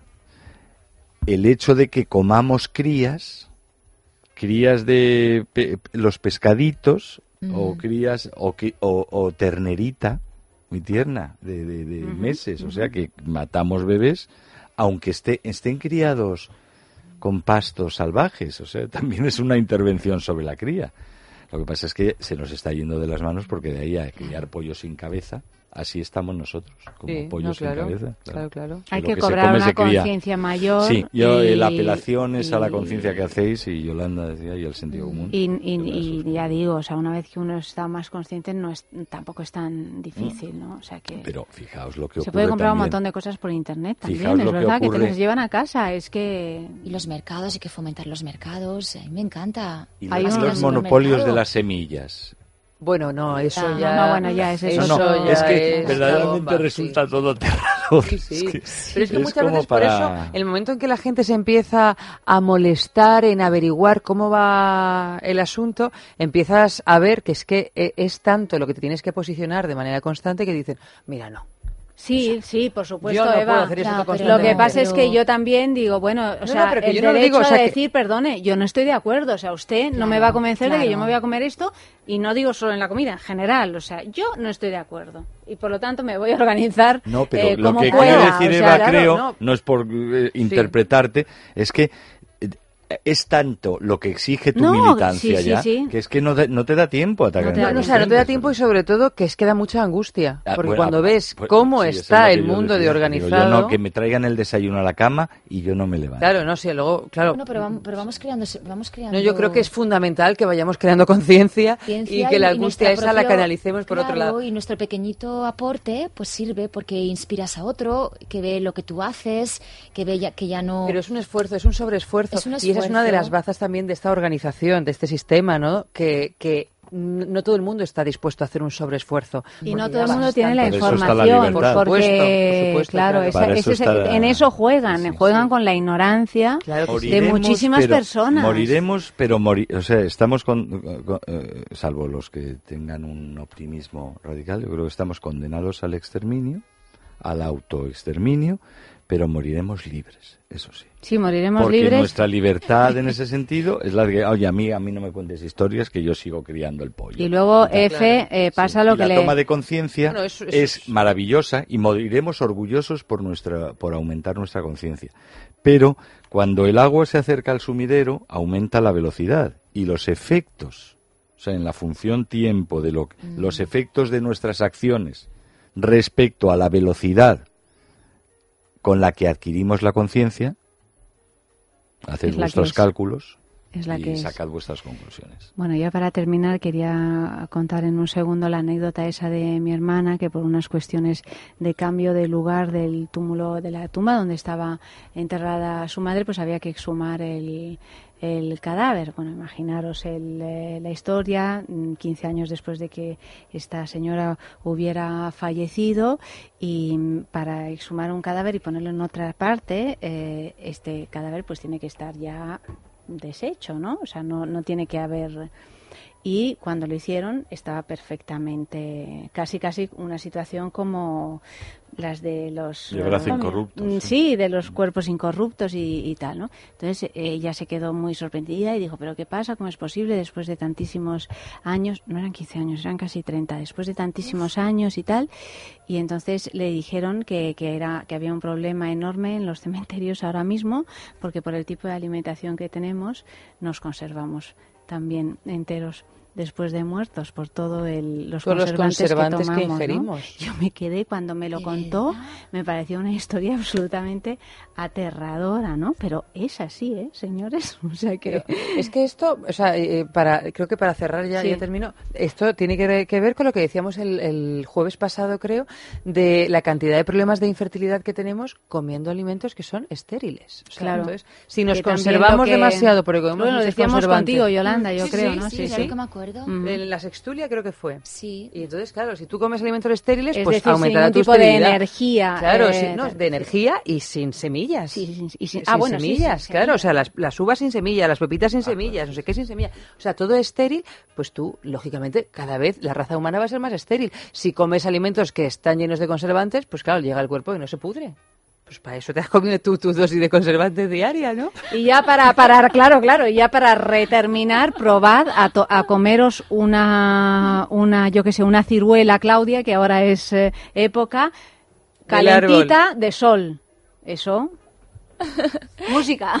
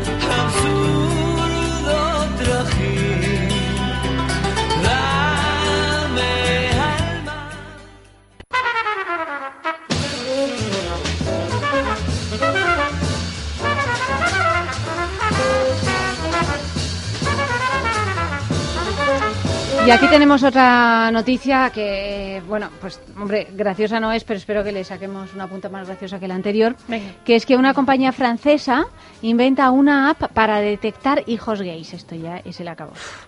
La compañía de telecomunicaciones francesa Fireworld sacó hace poco una aplicación dirigida a padres que prometía detectar si tu hijo es gay, a partir de un análisis sobre sus conductas en Internet y, por supuesto, sin que el sujeto se enterara, algo que está completamente prohibido en Francia. La compañía publicitada, publicitaba así su app Espía. Es tímido, las divas musicales son una de sus pasiones, su higiene es impecable, presta mucha atención en lo que usa, nunca lo ves con una chica, no está interesado en el fútbol, tiene un arete, un pendiente en su oído derecho, en su oreja derecha, y continuaba. La familia es fundamental, por eso la orientación sexual de tus hijos, directamente responsable de la continuación de tu familia, es muy importante para vosotros. Tras toda la polémica que obviamente suscitó este anuncio, Firewall se vio obligada a retirar su producto del mercado y pedir disculpas públicamente. Lamentamos no haber reflexionado sobre las consecuencias de este tipo de contenido. Sinceramente, pedimos disculpas a todos aquellos que pudieron sentirse ofendidos. Que lo implanten, en, que lo utilicen Este es en el los iPad. gay Eh, francés. Es el gay away, pero me explica lo que es el Claro, el gay gay away. way pero- eran aquellas Gay pastillas. Gay. Eran aquellas pastillas que tenían el sabor a pene putrefacto. Que no sabe pero muy que, bien. pero que se Eso comercializa. putrefacto les ha dado a ellas. Bueno, pero es así, es nunca No, pero así, lo explicaban, así lo explicaban. Las También en. Estados Unidos, ¿eh? estas noticias. Sí, sí, y luego- Pero Unidos. ¿cómo os gusta esto? de- cualquier cosa os recuerda a Gay Away. Siempre No, estáis es con que como para no de acordarme Gay de Away Gay Way y es- es que sabor a nos pene y, de, putrefacto. y de la... Y uno de los efectos secundarios era que el lesbianismo. El Porque- posible ataque del lesbianismo. Claro, claro, esa porque, película porque si por alguna razón las mujeres extraña. empezaban a tomarle estas pastillas con sabor a pene putrefacto, Ya me contarás. así modo naranja mecánica, iban a pensar que las iban a, a, bueno, a programar de esta manera y era ese... Recuerdo aquel título mítico de la película ese, do- cuando nos escapábamos ahí con 15 años de mi colegio, solo de chicos, naturalmente. Todos muy que Se llamaba Lesbianismo y corrupción en las cárceles USA. Título que nos marcó a todos. Hombre, no me Hombre, extraña. es bastante ya, intenso. y con lo que habías dicho, lesbianismo y corrupción. Es bastante intenso el asunto. En sí, las sí, sí, sí. cárceles USA. Sí, sí, Pues imagínate la cárcel centroamericana. Es como lo de Orange is the New Black, pero el viejo, la vieja versión. Luego también, a, a razón de esto, con el famosísimo huracán este Irma y todos los precedentes Ay, sí. que pasó por, no me acuerdo qué localidad, esto fue hace tres semanas, o sea, no sé, hace tres semanas donde estaba el huracán, pero en Estados Unidos que una supermodelo famosísima con 10 millones de seguidores en Twitter dijo que ella no era homófoba, pero le parecía un castigo divino que este huracán atravesara esa ciudad de la que no recuerdo el nombre cuando su alcaldesa era lesbiana. Ah, o sea, que No ese pero ya lo decía todo, ¿no? Es que Y de hecho- yo no soy racista, pero el yo no Exactamente, y de hecho, claro. yo no sé si fue ayer ser homófoba. o ha sido hoy. ¿Os acordáis de este actor Kirk Cameron, el que era Mm. el de los problemas crecen? Ha hecho unas declaraciones parecidas diciendo que, bueno, que claro, con tantas ciudades estadounidenses donde hay o bien mandatarios gays o lesbianas o una mm, cost- unas costumbres muy sueltas, que claro, no me extraña que los huracanes ataquen así a este No, país. o- o- Pero vamos, sí, que lo ha dicho la prensa. Hay, hay municipios que tienen alcaldes y alcaldesas judíos. Fíjate, tú el esto es irónico, ¿eh? que luego dicen que la Sí, sí, ironía sí, en la sí, radio no se entiende, vamos Oye, a lo de- subrayarlo volviendo a lo de este, esta al- a los de los hijos gays. eh, eh, también hemos hablado el año pasado, el curso pasado, que para mí el año empieza con Empieza el curso. con el, sí, con el sí. curso. Mm. Manías de viejo loco. Eh, de un aeropuerto en, eh, en Kuwait. En Kuwait. Ah, bueno, Era sí, Kuwait, sí. iba a decir Kuwait, Qatar, algún Sí, emirato. sí, un emirato, sí, sí. Donde, Donde- había detectores de Detector de ¿no? gays, O sea, sí, también, que te- Mira, la industria francesa. Sería más Kuwait que... Kuwait, Kuwait. Quiero sí, sí, pensar sí, que... Sí. Eh, y bueno, Claro. Sí, sí. bueno, de Pero- momento es algo que nos diferencia afortunadamente, Sí, ¿no? sí. Mm, Y eran unas pruebas muy objetivas, como te ponían una película y si se te dilataban las pupilas, pues algo te gustaba. sí, sí. O te... Claro. Yo no me Hombre, acuerdo yo- que- Mira, teníamos yo que os pasar todos aseguro- los varones por la prueba, si pasen por ahí. Pero esa prueba era completamente absurda porque Bueno, ponían es una que- película es que estos porno. países represivos existen, Sí, aunque, sí, sí, sí. No, no, aunque a existen, nosotros nos parece alucinante, pero existen. Yo si viera una película pornográfica de varones estoy segura de que se me dila- dilatan las pupilas. Bueno, no aunque sea del gay. propio No, susto, por eso digo, o sea del que- propio susto de madre de Dios, qué nervios tengo, pum, se te Pues eso, las hombre, vamos, hombre. ¿Qué te ha dado susto, eh? Algo estarás escondiendo. Si Confiesa. no tuvieras nada que esconder, Eso, esto eso. te lo tomarías con una naturalidad. Nada, que habría que hacer una app para padres retrógrados, más que... También para descubrir localizarlos, ¿no? Usted merece tener un hijo. Sí. Son tus padres Esto es Pues sí, verdad, Vicky, Auri, pues eso estaría muy bien, un pues test sí. previo. Sí. Para Y, saber si estás dispuesto si estás- a sí. amar a tu hijo Pase lo que pase, Claro. sea como sea. y aceptar lo que, lo que ese niño bendito sea. Las ¿no? madres tradicionalmente quien descarga han esa estado siempre más dispuestas. tela, ¿no? Sí, desde luego, quien descargue esa aplicación ya. Y mm, bueno, y quien luego- la inventó también, ¿no? Sí, pero es verdad lo que dice Efe, ¿eh? que las madres tradicionalmente han estado más dispuestas a amar a los Mm. hijos de un modo incondicional y, y ya y por cuestiones relacionadas con su sexualidad a lo mejor lo han escondido para para protegerlos Sí. o incluso aunque no les haya gustado el asunto pero, no se ha perdido el amor ¿no? que los hombres. los hombres también. son muy Porque hay fíjate, madres más que, agresivos bueno, que cuan- la homofobia de, de- ideológica absoluta, tradicional, ¿no? Y en contextos también Es más- más masculina, ¿no? Sí.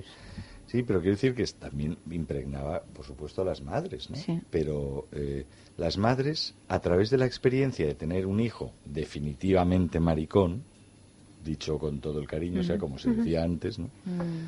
eh, o mariquita o tal, eh, de repente se abrían a un entendimiento por el amor a sus hijos Bueno, claro. Y no fingían que seguían siendo homófobos, o sea, o que, que odiaban a los, a los- sino en cambio los padres incluso sufrían, bueno, o tiraban a sus hijos por el monte Taijeto por, por gays, o Sí. incluso si lo aprendían a tolerar y a entender que eso ocurre, aunque eh, fuera contra su voluntad o contra su educación, luego en la taberna se seguían mostrando tan tan gallitos, es decir, no transmitían esa, esa epifanía, Pero bueno, también esa eso está- revelación a los demás. En cambio, las madres sí. Pero decían, también- No, no, encarna, que mi hijo, que, ¿verdad? hay que entender. Y en el Pero esto está muy de- relacionado con esta cosa de los hombres no lloran, no sufren, Sí, los sí, hombres sí, sí, son totalmente, inquebrantables. los- Totalmente, totalmente. Es muy pesado ser hombre. tienen que ¿eh? aceptarlo, supongo que también eso, ¿no? Que ellos, por ser hombres, no, no pueden aceptar un hijo con... con- Claro, esta cosa, esta inquebrantabilidad Sí, sí. y Mm. esta disciplina marcial. Nos están echando. Bueno, Nos sí, nos, echando, eh, pues os estamos echando, Vámonos, que aunque querrá nos acostar. quedaríamos con vosotros. Efe, querido, buenas noches, Buenas muchísimas noches. gracias. Hasta la semana que viene. Yolanda, lo mismo. Gracias buenas noches, Auri. Un placer. Buenas noches. Y ya sabéis que nosotros continuamos ahora con eh, jugadas carnales y luego cine. Más cine, por favor, como decía nuestro amigo Aute.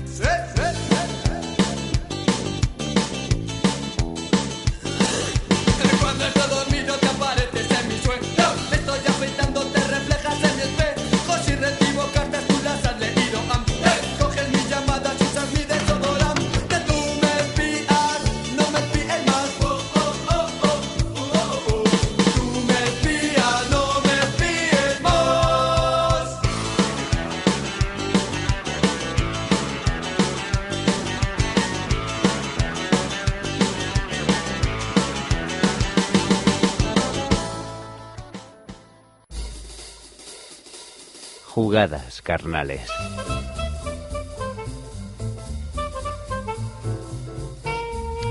Más jugadas carnales aquí en el sexo y a esta hora de la madrugada o a cualquier hora del día si nos escuchas en podcast. Bueno, como todas las noches, eh, desde la semana pasada que inauguramos sección, seguimos dando forma y fondo eh, a, a estos contenidos tan juguetones, desde la voz de quien nos habla, Óscar Ferrani, y desde los dedos de quien nos hace sonar así, Amalio Varela. Juguemos pues otra noche más con las orejas bien abiertas, por favor. Juguemos en soledad o en buena compañía. Juguemos sin vergüenzas limitadoras. Juguemos con la carne y más allá de ella siguiendo la pista de diferentes juguetes, complementos y accesorios eróticos. Herramientas carnales, en definitiva, capaces de proporcionarnos tantas sensaciones en cuerpos propios y ajenos como revelaciones e información útil sobre nuestros gustos, nuestras inclinaciones o incluso sobre nuestros horizontes sexuales por descubrir, quién sabe. Porque jugando se aprende y porque jugando se crece. Así que juegas un ratito. Herramienta carnal. Bueno, con esta u otra herramienta carnal, pero la herramienta carnal que nos ocupa esta noche es una herramienta que está realizada en silicona. Es una herramienta que tiene forma, podríamos decir, muy parecida al mango de un paraguas, por ejemplo, o al mango de un bastón, por ejemplo. Y además es una herramienta que es capaz de vibrar. Eh, una parte de esta especie de mango de paraguas es completamente flexible, la otra es completamente semirrígida, podríamos decir, y en la parte semirrígida además encontramos una potentísima bala vibradora. Lo que tengo en la mano eh, es un juguete diseñado en Inglaterra, por supuesto disponible en las tiendas Amantis y diseñado para explorar y hacer vibrar las interioridades vaginales en conjunción a las exterioridades de la vulva. Un cóctel completísimo o completísimo, perdón, de ergonomía al servicio del placer femenino. En este caso, aunque bien es cierto que podríamos aprovechar sus curvas y sus maneras para darnos eh, placeres masculinos también, ¿eh? es justo decirlo. En fin, un dispositivo que se llama Groovy Chic, de la marca Rocks Off. Un dispositivo de aquellos que llamamos dispositivo curva G. Anatomía carnal. Ay, qué bonito es eso de estimular eh, los genitales femeninos con juegos de entrada y salida, ¿no? De una mano, de un juguete, de un pene. Sí, sí, es muy bonito, pero bueno, hay mucha vida más allá del metesaca, por favor.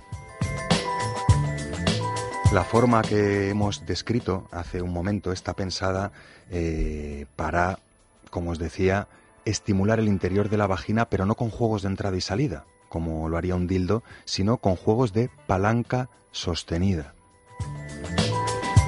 La parte más curva de esta especie de mango o de paraguas se inserta en el espacio vaginal de ellas y gracias a esta curva mantiene una presión sostenida sobre el famoso punto G o zona G, esa plataforma orgásmica situada a unos cuantos centímetros más allá de la pared anterior de la vagina. En fin, decíamos que esta especie de mango de paraguas súper suave y súper flexible tiene un extremo algo más rígido. Os he dicho casi semirrígido, ¿no? Es semirrígido, podemos llegar a doblarlo, ¿no? Es una parte un poquito más recta y acanalada que está diseñada para que una vez dentro del cuerpo de ellas quede apoyado sobre los labios vaginales y sobre el clítoris. Quedaría como una especie de cilindro que gracias a esa forma de mango de paraguas tiende a querer cerrarse y genera una presión sostenida realmente explosiva en el cuerpo de aquellas que se dejan seducir por sus encantos.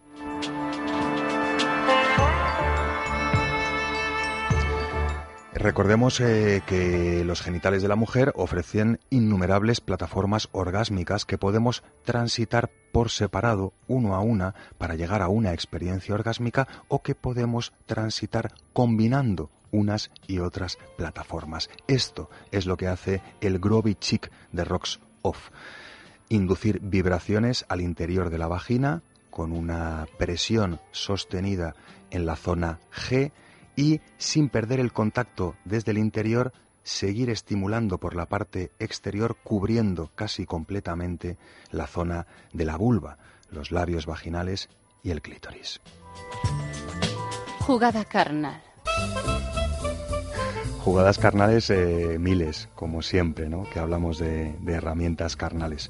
Podríamos destacar, por ejemplo, la posibilidad que ofrece este dispositivo cuando una juega consigo misma y eh, le apetece abandonarse a las sensaciones que emiten sus genitales sin necesidad de andar preocupándose con qué angulación le pongo a mi juguete, qué profundidad le doy a la penetración, qué movimientos le doy a mi juguete. El Grobchik insertado en los genitales de ella, con esa forma de letra C gigante envolvente, va a permitir que una vez insertado en el cuerpo y determinada la marcha de vibración que nos venga mejor, podamos abandonarnos a otros menesteres, como por ejemplo acariciar nuestros pechos o como por ejemplo simplemente sostener el juguete mientras nos dejamos invadir por variadísimas sensaciones internas y externas.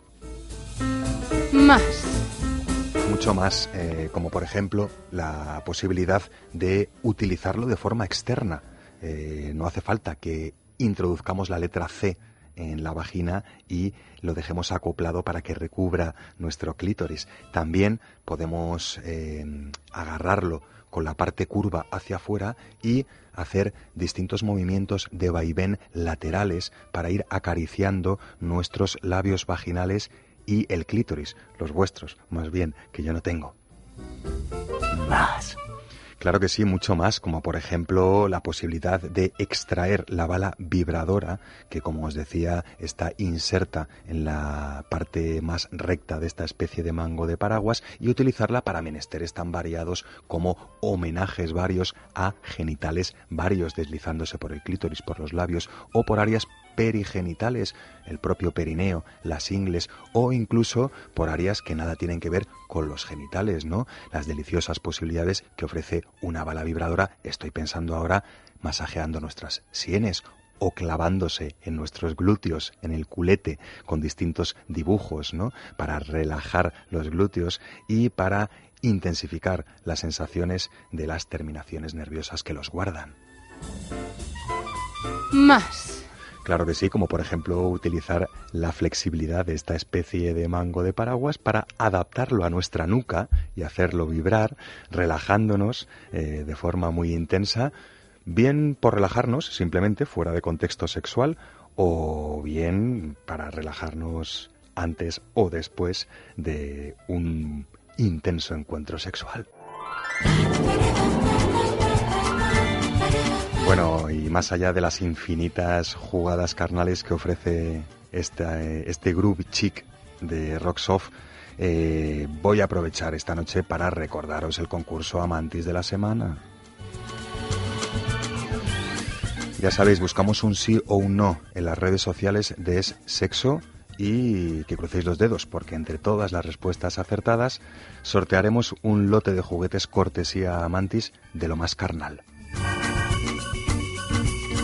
La pregunta es la siguiente. ¿Existen dildos vibradores capaces de autocalentarse por sí mismos? En fin, sabemos que hay personas capaces de autocalentarse por sí mismas, pero hablamos de dildos esta vez. ¿Existen? ¿Sí? ¿No? ¿Qué pensáis? Vuestra respuesta en redes sociales y uno de vosotros, entre todas las respuestas acertadas, recibirá un botecito de lubricante a base de agua, un vibrador de uso externo muy completo con cabezal basculante, el masaje Sexy Pro que relaja músculos o excita genitales y además de este lubricante y este vibrador una cinta de satén para vendarse los ojos o para atarse. Sin duda, herramientas carnales muy a tener en cuenta, sobre todo si las recibimos en casa cortesía Amantis de forma completamente gratuita. Un sí o un no en nuestras redes sociales y a cruzar los dedos. ¿Existen dildos vibradores capaces de autocalentarse por sí mismos. Otra forma de jugar con premio, como las jugadas carnales, que también llevan premio y a veces la de esta noche, pues también llevan consigo algunos pensamientos carnales. Pensamiento carnal. Bueno, por si os habéis despistado, volvemos a ese juguete con forma de mango de paraguas eh, de silicona flexible, capaz de estimular vagina y vulva, podríamos decir, de forma simultánea. Pero hablábamos de pensamientos y yo creo que el pensamiento carnal eh, más a destacar que ofrece esta herramienta es aquello de que hay mucha vida más allá del mete y saca. En este caso, hablando de genitales femeninos, incluso también masculinos. Las pelis mainstream de porno para adultos, pues siempre nos ofrecen visualizaciones de cosas que entran y salen por ese poder visual que ofrece eh, a la vista. Esto no quiere decir que presiones sostenidas, que palancas sostenidas puedan también suponer una fuente inagotable de placer sexual, insisto, más allá del mete y saca. Yo os dejo jugando con vuestros cuerpos o con los cuerpos de, las personas que améis o que, o que queráis. Vuelvo la semana que viene con más jugadas carnales y con más herramientas para jugar y para pensar. Buenas noches y buen sexo.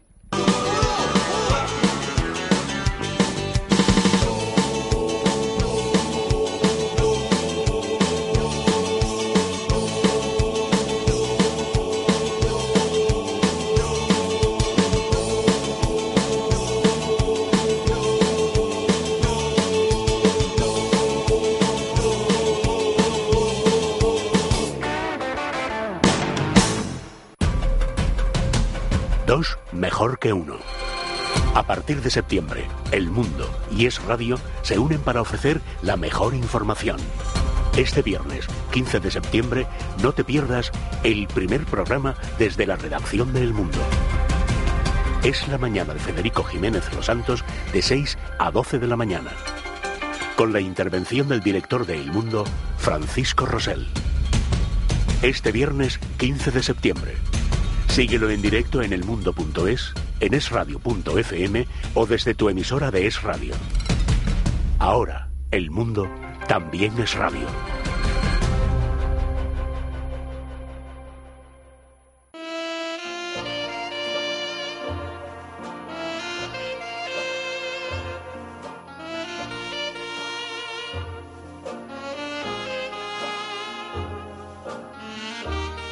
Andrés, qué música tan melancólica para Ay, ti. ¿eh? Porque el cine tiene cierta melancolía en Bueno, cuanto... depende, depende.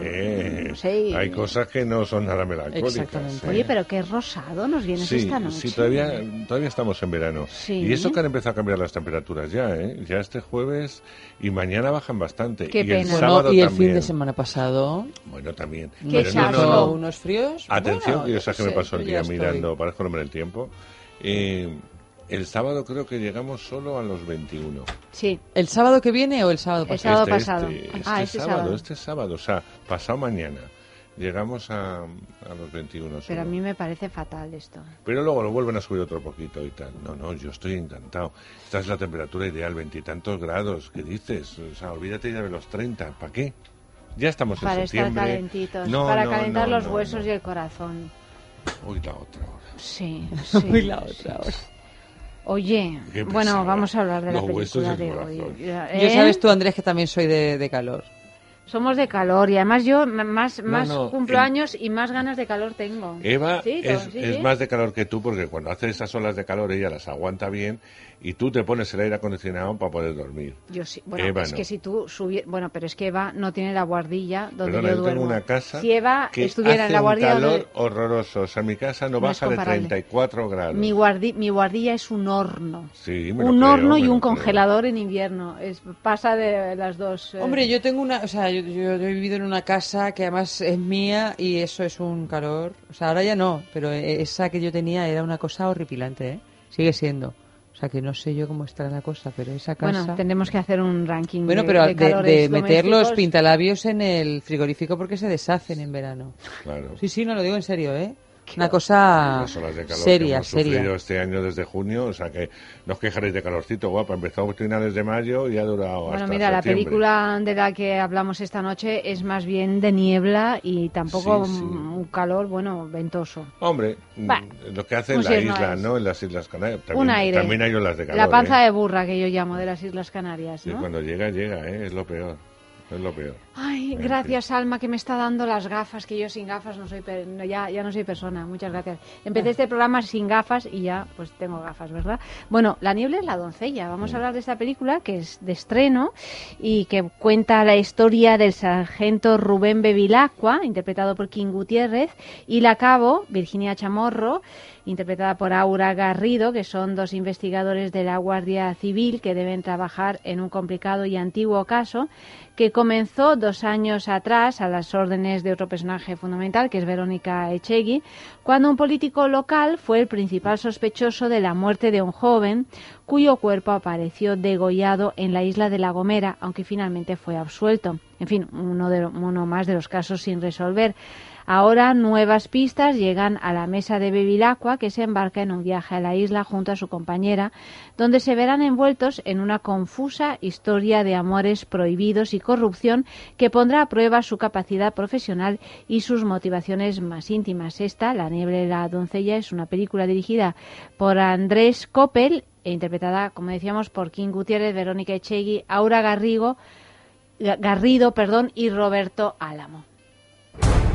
Centralcos de Brezo 12. Adelante para Brezo 12. Centralcos se ha localizado el cadáver que estábamos buscando. Se encuentra en la zona de las mimbreras, junto a un riachuelo de difícil acceso. Active usted el protocolo judicial. El caso lleva en la vía muerta más de tres años. Sigue sin haber un culpable, ¿no? Hay uno, pero fue absuelto del crimen. Vamos a mirar donde los compañeros no miraron. ¿Por qué grabasteis el vídeo? ¿Has pensado que igual encontrar al asesino no es lo mejor que podemos hacer por ella? Para cortarle el cuello a alguien hay que acercarse mucho.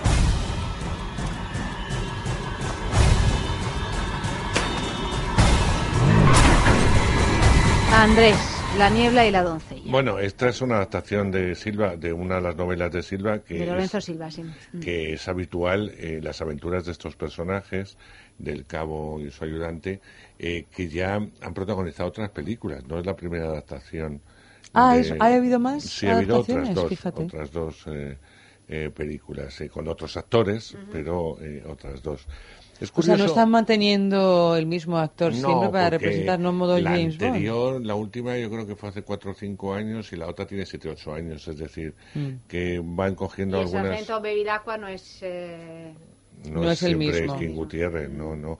La, ot- la última vez fue Roberto, no Roberto Álamo, eh, bueno, otro Roberto que estuvo con Aitana, Sánchez Roberto Gijón, Enríquez. Eso. Roberto Enríquez fue Sí. el, el último que, que interpretó este personaje. ¿Y este año por qué no han llamado a Roberto Enríquez? Pues que les gustaba, al director le gustaba a estos actores, aparte eh, que son más comerciales a priori. Claro que Es Roberto decir, Enríquez ya no es tan no, es un mediático, ¿no? actor prestigio, pero sobre todo es un actor teatral, por mucho cine que haya Bueno, hecho. ha hecho una serie muy, muy Sí, pero con mucha no- proyección que ha sido vis a vis, ¿no? Sí, pero no tiene, sigue sin, Mm. sin ser popular. Es decir, es un actor estupendo. Yo no tengo nada en contra de Roberto, me parece un actor Sí, sí. fantástico, pero no es popular. No llega, no llega a ser Verónica Chegui, ni Kun Gutiérrez, ni Aura desde, o sea, simplemente ya con el Ministerio del Tiempo. Imaginaos lo que es, eh, o sea, la gente tiene en la, en la cabeza.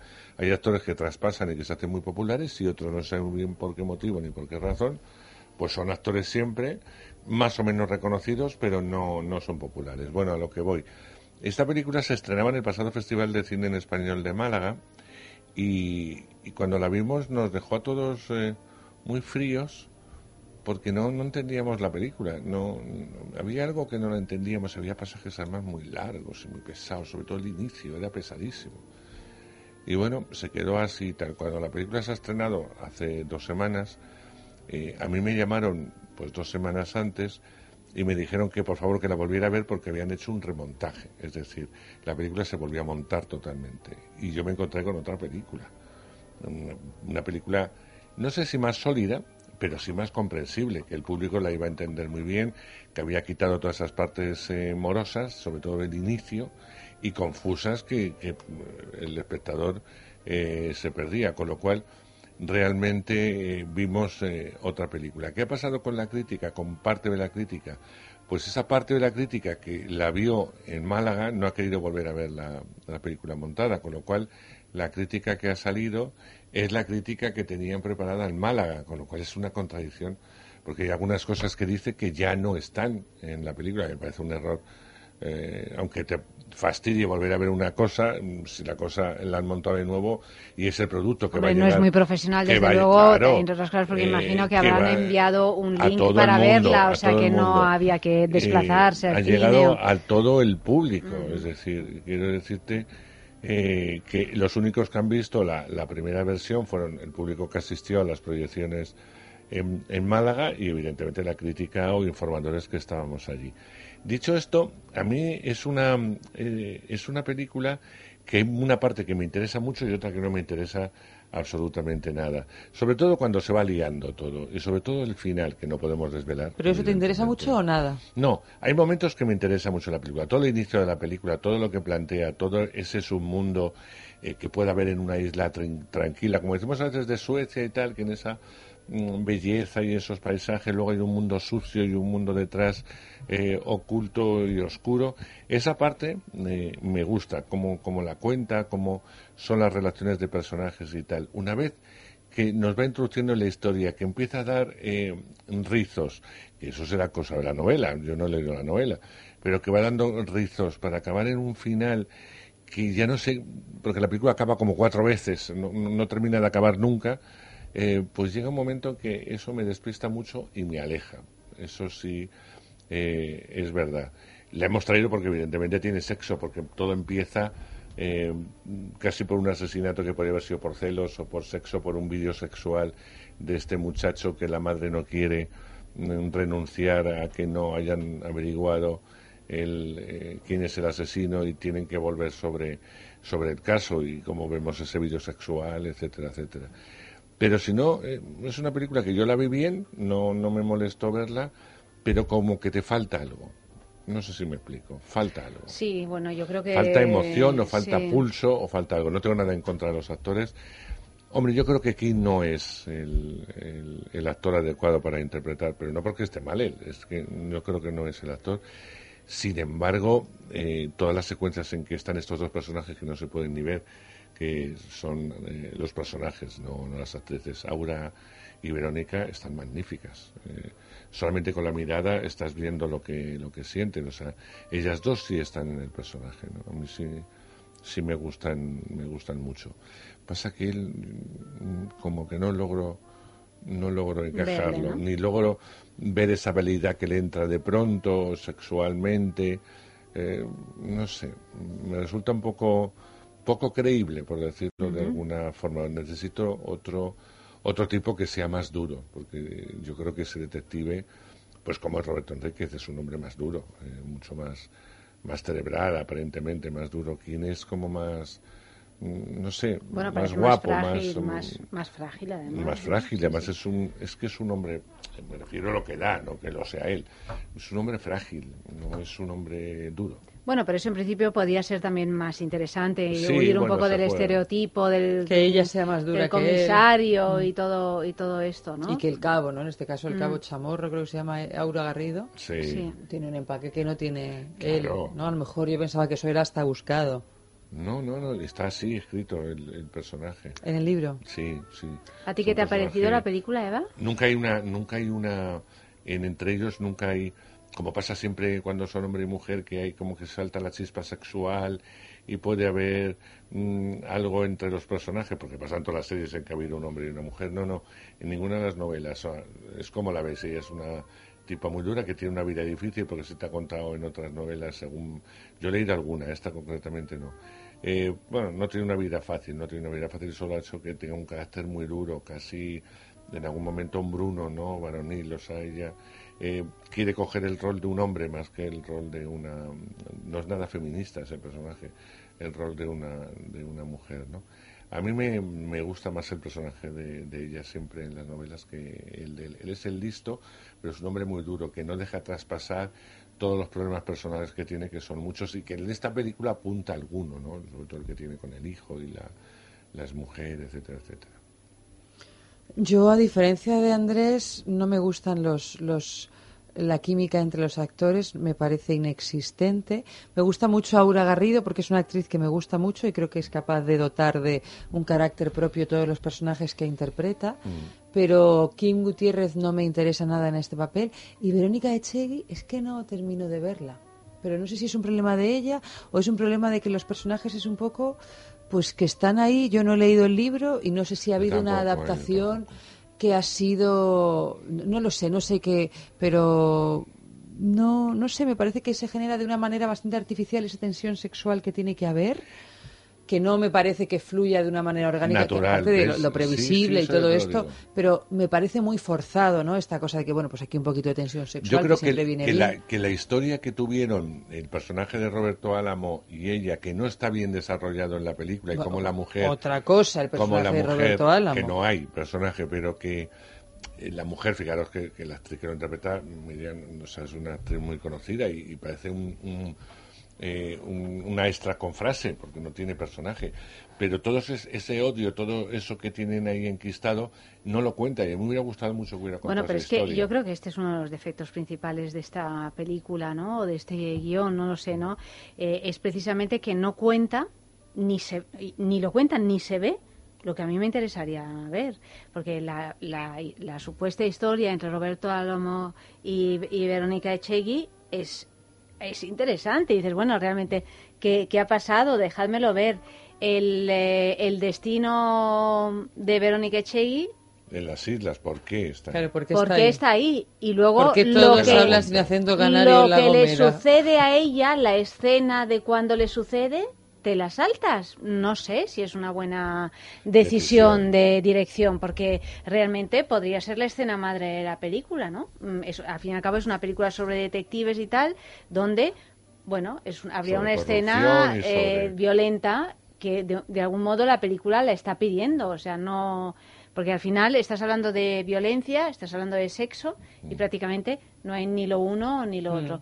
Luego, por otra parte, y esta entiendo que es una consideración muy de, de gente que quizá estemos, seamos cerca de esta, de esta profesión del cine, a mí tal y como van los títulos al principio, los títulos de crédito, ya me desvelaron parte de la película, que no deja de ser un thriller. Y es que si tú pones como eh, participación especial a Miriam, ¿cómo se llama? Eh, Miriam Álvarez. Miriam Álvarez, que es una actriz galardonada con premios importantes, que ha hecho películas de protagonista y tal, y que evidentemente no va a hacer un personaje que no sea principal en la resolución de la, del, Mm. del final, Claro. pues yo ya, si, si le pones en los títulos de Sí, crédito sí. participación especial, yo ya sé que si está esa actriz y es participación especial, No va a ser un cameo. no va a ser un cameo y que va a ser algo resolutivo en la película, puesto que durante toda la película prácticamente, como bien dices, ni se le ve y solo al final tiene... Y lo mismo me pasa con Roberto Álamo. O Mm. sea, Roberto Álamo, que es ahora mismo uno de los actores protagonistas más... eh, Mm. Último, eh, el último ganador del Goya, el último mejor ganador actor. del Goya, con, con- que ha demostrado, pues ahí hizo un trabajazo. En teatro, es un actor. En Bueno, teatro. sí, un tío muy ecléctico incluso. Sí, y además aquí, Muy por versátil. cierto, hace un personaje muy contenido que no suele suele ser, bueno, en fin, que ha hecho una creación diferente a lo que A lo que a veces generalmente le dan como tipo, sí. eh, suele le, le puede llegar a Roberto Álamo y tal. Y también, como es un personaje mucho más pequeño, también pensé lo mismo, digo, pues aquí llegamos al final y tiene la escena madre y efectivamente tiene la escena madre entre comillas, pero bueno, no deja de ser la escena madre de la sí. película, ¿no? Entonces, eh, Bueno, y está me en el cartel, además, Sí, no está en el cartel, o sea que hay que tener cartel. cuidado cuando tú haces un, un thriller sobre este tipo de cosas, porque a mí ya me, me, me desvela el juego, me rompe el juego y ya, pues el poco interés que me producía la película, que me ha parecido muy flojita, pues ya, ya se me, se me pasa por, por completo. Y luego está el tema de las modas, que también, pues a mí me, ya me, o sea, eh, ahora últimamente las películas que vemos eh, españolas o nunca se hacían thrillers y tal, o todos son thrillers y todos tienen una temática sexual de, de base, ¿no? Vimos la película esta, esta ambientada en el País Vasco que generó polémica además a través de las redes con Ah, sí, Ah, sí, ¿cómo se también la de intriga. Eh, Eh, sí, eh, El Guardián Invisible. El Guardián Invisible. Con Marta pues Tura. también tenemos Sí, a una es una novela, es que... Bueno, sí, sí, Sí, tenemos una novela, novela. pero también había una temática, Sí, sí. el- el- o sea, lo que desencadenaba el asesinato tenía un trasfondo sexual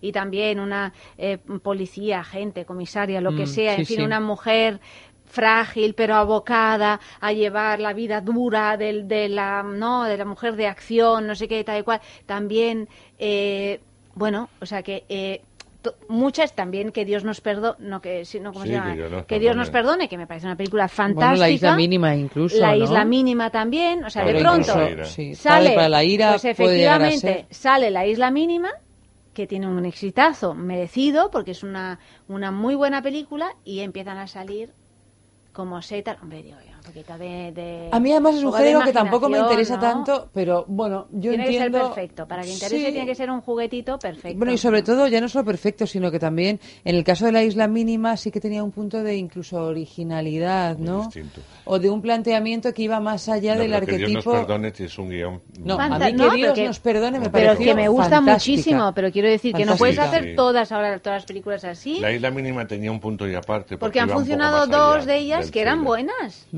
Lo otro ya no. Mira, y, y- ya para terminar tengo que decir que lo que sí me gusta, y es algo que sí estoy notando en cine español y que me, me, me gusta verlo, es que, que se están buscando ambientaciones completamente diferentes a las usuales. Mm, Esta, esta isla Es La lo más currado lo de la más película, currado de la película. fotografía. Igual que en El Guardián Invisible, también Bueno, parecida, esa de parte hecho, de España. Un poco esa, esa onda Pero que de brumosa. pronto ves otros lugares y otras cosas y dices, ostras, qué interesante, ¿no? Hay Y- más España más allá de Madrid. Sí, sí, sí, sí. O incluso el Madrid que, que Mm. enseña que Dios nos perdone, que es otro Madrid, no es el. Madrid de la manera que se suele Sí, ver, sí, sí. ¿no? O sea que en ese sentido me parece que bueno que por lo menos hay una abertura hacia hacia Sí, la dirección que, está- que artística está, se llama, está muy sí. bien, es muy interesante, ¿no? Y luego el problema que hablábamos antes, que es que es la locución actoral. Que me parece Sobre un todo de problema, ¿eh? King Gutiérrez, ¿no? Sobre todo de King Gutiérrez. Mm. Pero que no se le, pasa a King Gutiérrez. Aquí hay, yo me acuerdo en unos Goya que yo creo que lo presentaron los de Muchachada Nui, que hacían bromas con lo de no entiendo a Mario Casas en su momento, igual ahora ya se le entiende mejor, pero que es una cosa bastante común. O sea, el tema de la locución. Bueno, hay un tema con No, la creo locución que es un y un tema- con el sonido, porque si no, ¿por qué en una película extranjera, americana, inglesa, lo que sea, el sonido en casa, digamos, está a un, a, no sé, a 12 en la tele, digo, y en las películas españolas lo tienes que poner a 35? No lo entiendo. Es, que- es como si hubiese unos niveles... Pero yo no creo que sea culpa de Eh, los actores, eh, Ayanta, eso es... No, es eso es un problema, sonido. por eso he dicho que hay un problema, es un hay un tema problema actoral. de los actores y hay un problema de sonido. Mm, Que, que- y que juntos, junt- juntas una cosa con otra y ya, eh, ya no funciona. Ya no Sí, funciona, sí. ¿no? Porque, bueno, a Verónica se la entiende muy bien, ahora habla perfectamente, no tienes ningún problema, pero es verdad que King, que tiende a hablar muy deprisa. Eh, porque- Bueno, le pasaba a Javier Bardem también, ¿eh? Sí, bueno, le pasaba, le pasaba, sí, sí. Sí, sí. Eh, Pero vamos, yo me refiero en el caso concreto de King, que tiende a hablar muy deprisa, pues eh, eh, si eso no está bien tomado o bien pronunciado, como acaba de decir Eva, eh, se pierde parte del diálogo. ¿eh? Pero es que yo creo que hay veces que a lo mejor se confunde el hecho de que es que mi personaje habla así, ya, pero si tu personaje habla de una manera que no entendemos, igual pues tendrás que pasarlo por el filtro de que lo entendamos. Hombre, no deja de ser el cine una ficción. eh, Sí, claro, una que ficción ha de ser que ha de ser comprensible, salvo que ya lo lleves a algún Pero, por extremo. ejemplo, King, que es un actor habitual de Daniel Sánchez Arevalo, en las películas que ha trabajado con Daniel, que además son personajes que hablan muy rápido y tal, se le entiende perfectamente. O sea, eh, ¿por qué en algunas cosas, eh, en algunas películas, yo es que no, le- no, no se lo quiero achacar a él, porque en Azul Oscuro Casi Negro era protagonista y- absoluto y se le entendía Sí, sí, sí. perfectamente en Primos. Eh, acordaros ese monólogo que tenías, que habéis Ujú. visto en la boda que le deja y Sí, se le entiende muy bien, no hay ningún problema. O sea que puede ser, como dice Ayanta y apunta a veces, un problema de sonido y a lo mejor mm, un problema de que, Que él no lo haga muy limpio, deprisa y no que está no esté limpio, limpio. no está y si tiene, y tiene esa forma de hablar o ese tono o esa, o esa rapidez, es problemático. Hmm. Vamos, no lo sé, no entiendo, porque técnicamente yo soy nulo. Pero que hay momentos en la película que cuesta Que no se le entender entienden aquí, bien. Hay que decirlo, porque es verdad. Bueno, pues un poquito de música y seguimos.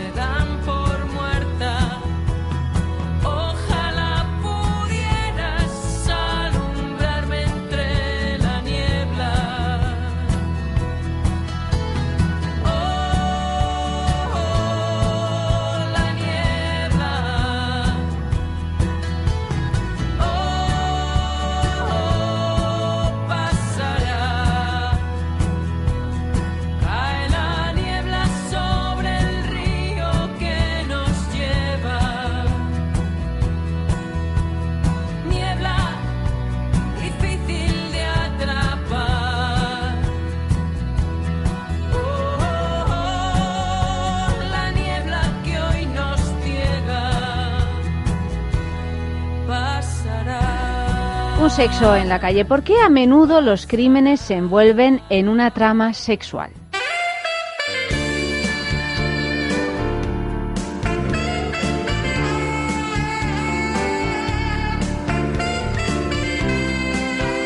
Pues hombre, porque el sexo muchas veces implica pues emociones muy fuertes de, de posesión, de celos, de abandono.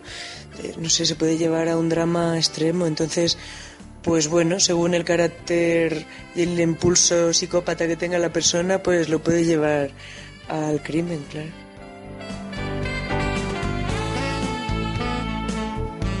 Pues yo creo porque la sociedad en sí nos condiciona muchas veces a, a que veamos pues eso todo muy sexual. Los anuncios son chicas o chicos eh, en formas muy atracativas a lo mejor o siempre se relaciona mucho todo lo que nos rodea, todo el consumismo, todos los anuncios casi siempre son relacionados un poco con temas sexuales. Entonces yo creo que ya nos condicionamos y una persona que tenga un problema como mental, como para llegar a hacer un crimen y encima de manera sexual, yo creo que eso lo condiciona un poco. Si ya estás un poco mal y encima estás sometido a un montón de de publicidad que inconscientemente relacionas con el sexo, publicidad subliminal, pues es una cadena.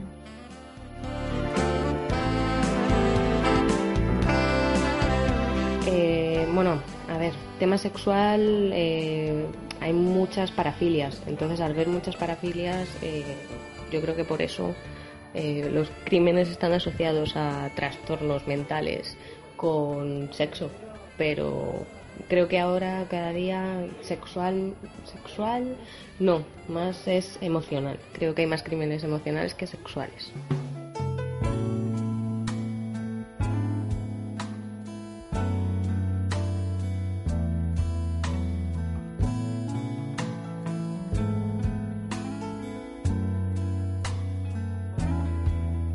¿Sentiste alguna vez es tener el corazón roto? ¿Sentiste a los asuntos pendientes volver? Hasta volverte muy loco. Resulta que sí, sí podrás entender lo que me pasa a mí esta noche. Ella no va a volver la pena me empieza a crecer. Adentro la moneda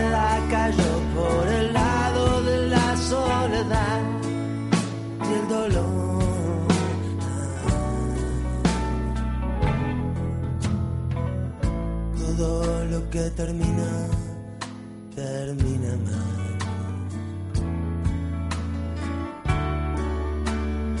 Un sabías que.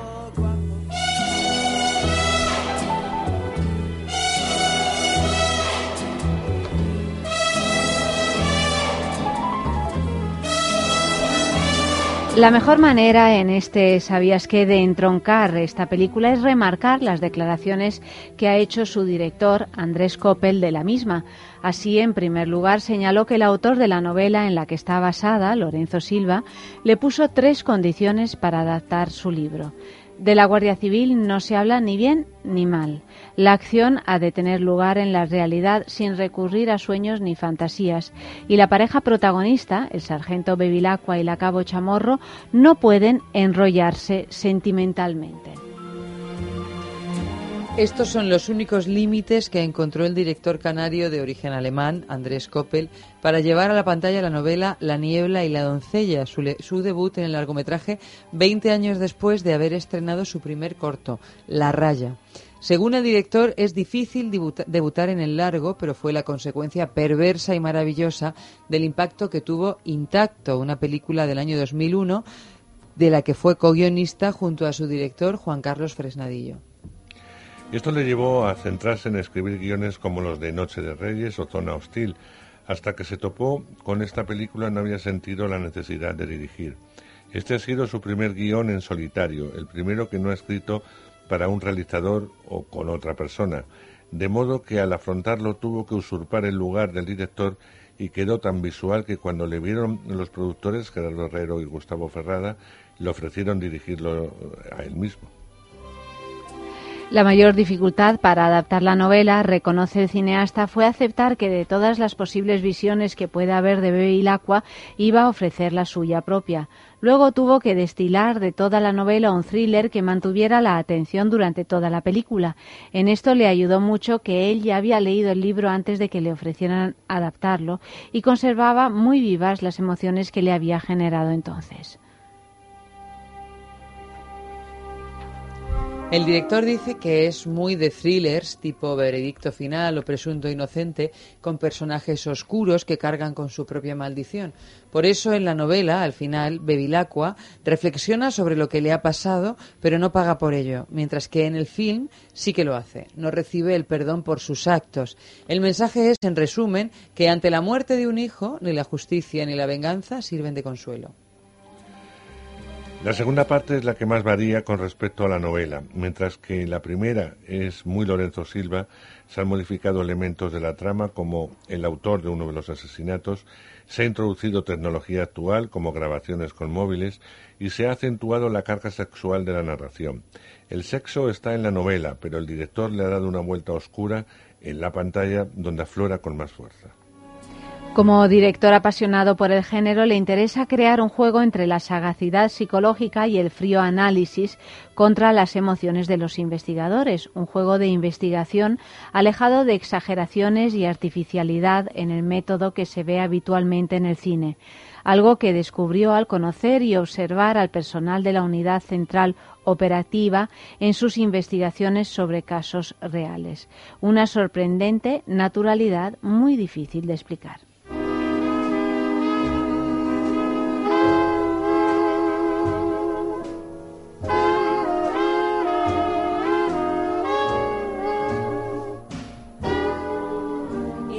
A sin? Is it a crime? Loving you, dear, like I do.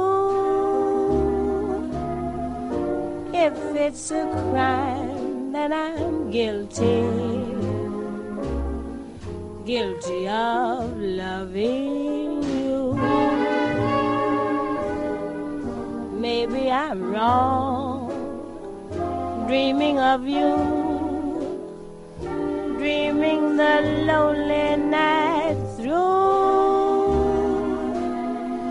If it's a crime, then I'm guilty,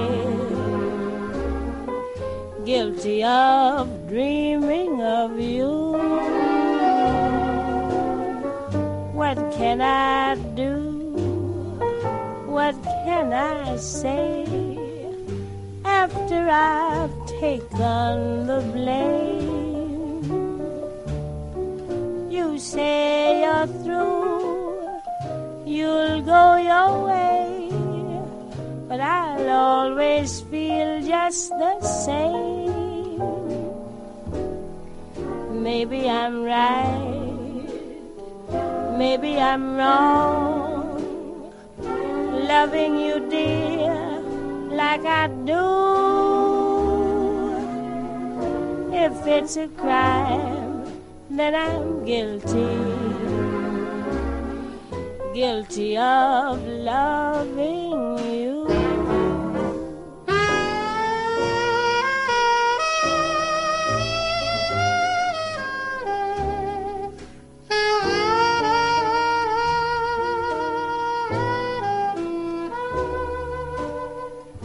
What can I do? Bueno, en esta película que hay tanto secreto, pues hemos preguntado en el sexo en la calle si es verdad que las mujeres son las guardianas de los secretos.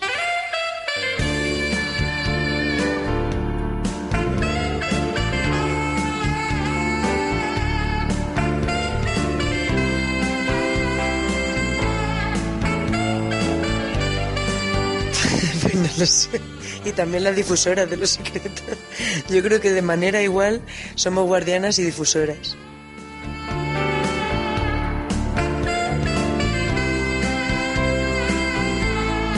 Pues yo creo que no. Yo creo que entre amigas súper íntimas sí, pero nos gusta mucho comentar y, que nos opinen sobre cosas, entonces yo creo que, que no, que de guardianes de secretos nada.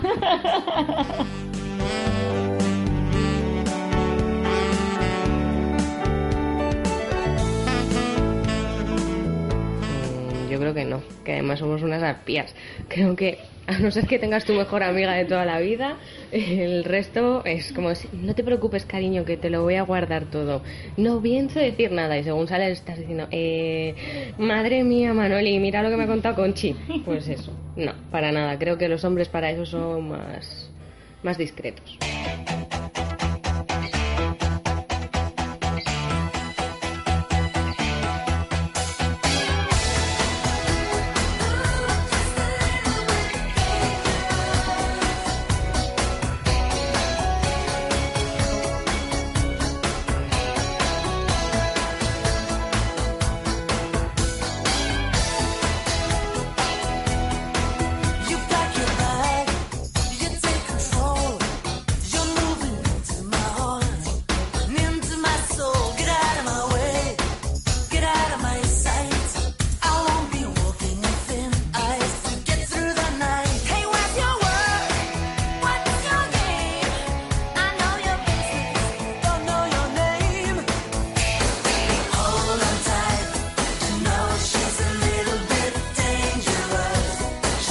Agenda sexual, porque tendremos que tener alguna propuesta así un poco picantona para este fin de semana, digo yo, ¿no?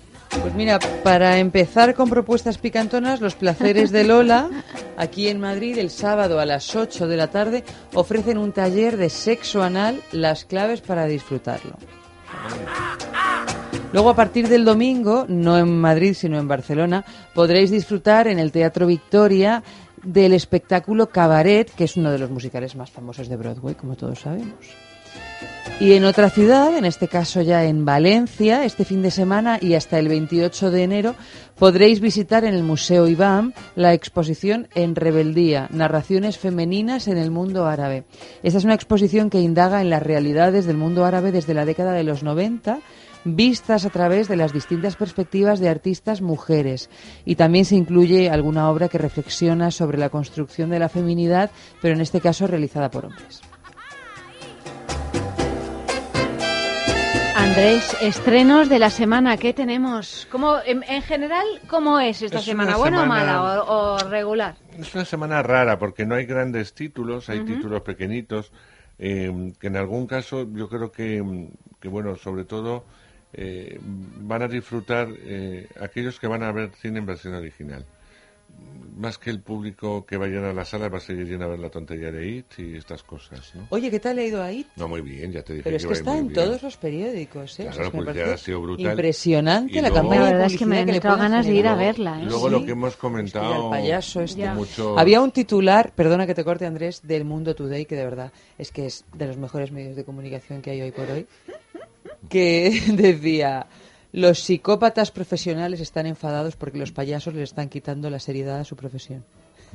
Ah, bueno, claro, sí, sí, No me sí. extraña, pobre.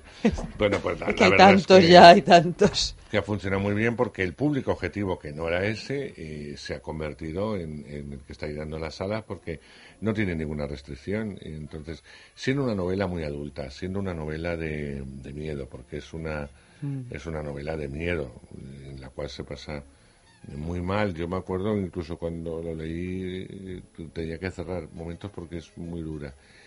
Pues ya de momento cambiarlo de los 50 a los 80, eh, la parte de los niños. ¿Para qué los 80? Pues porque se- está de moda Está los de moda, 80. sí. Stranger Things con la serie, Stranger de hecho, Things, hay eh, un guiño porque y uno Super 8, la película Claro, Super 8. Uno de, y bueno, sí, los, sí. uno de los niños protagonistas está en Stranger Things, es decir, que mm, está todo muy pensado. Y yo cuando este director japonés tan bueno, que ahora no recuerdo el nombre, pero que es un, un director excepcional, eh, que iba a hacer It y que todos nos pusimos muy contentos porque me va a hacer eh, realmente la novela y tal, y bueno, ya llegó Warner, que es la productora, empezó más suave, más suave, más suave, más suave, más suave, empezó a quitar, a quitar, a quitar, a quitar, él ya se retiró porque eso no era la película que, que le habían ofrecido. Entonces, eh, tiene un gran problema, y es que la segunda parte, cuando se haga, que es la segunda parte del libro de alguna forma, que es cuando estos mismos personajes han crecido 27 años después, la historia se situaba en los 80. Ahora hay que situarla en los mil y pico, eh, donde hay móviles, donde hay ordenadores, donde hay todo esto. Eh, a ver cómo solucionan que no salga nada de esto ni se utilice absolutamente nada y donde nos encontramos con una historia adulta, donde ya los, los niños que han ido a ver, los niños, nunca mejor dicho, porque yo creo que hay gente con 11, 12 o 13 años que son adolescentes, son niños, que han ido a ver esta, eh, no creo que vayan a ver lo otro, porque no les va a interesar nada, no, no hay nada por qué, con qué comparar. Y además imagino que ya se habla de nombres muy populares para dar mm, vida a los personajes, que es otro fallo, creo que deberían ser, pues como son los niños, eh, desconocidos los que interpreten esos papeles. Con lo cual, yo la segunda parte no iré a verla, no, no tengo muy claro, porque la primera me ha defraudado.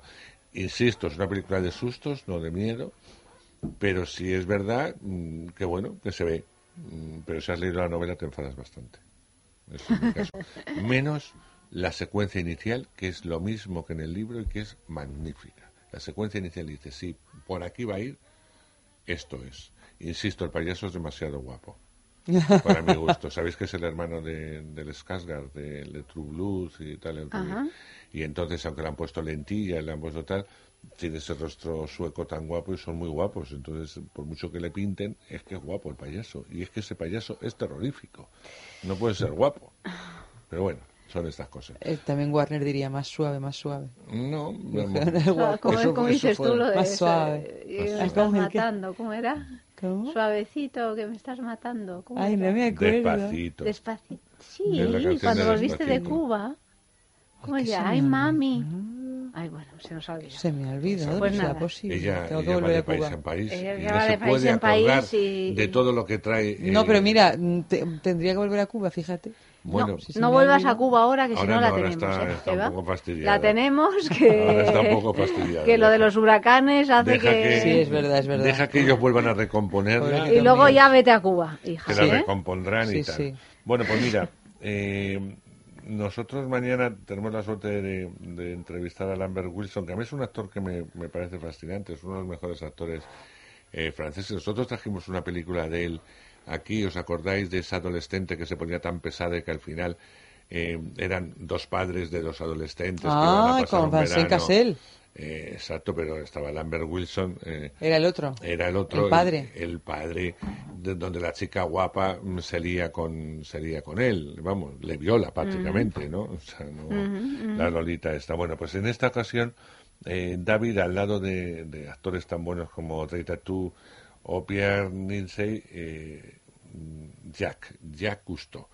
Es decir, eh, no se había hecho ningún biopic de este hombre y afortunadamente, y a mí que sabéis que estoy muy harto de los biopics, que llevamos una temporadita, decís vosotros del cine español, pero yo estoy de los biopics hasta el moño. Bueno, pues eh, cuando dije, bueno, ahora una biografía de Cousteau, aunque en el fondo dije, bueno, es un personaje que con el que Nunca yo mejor dicho en el cuando- fondo, en el caso de Jacques Cousteau. Nunca mejor dicho, pero yo cuando era muy niño, pues lo veía a través de la televisión y las aventuras de Cousteau, del, submari- del Calipso, de toda esta historia, bueno, pues mm, ya como morbo sí fui a verla bien.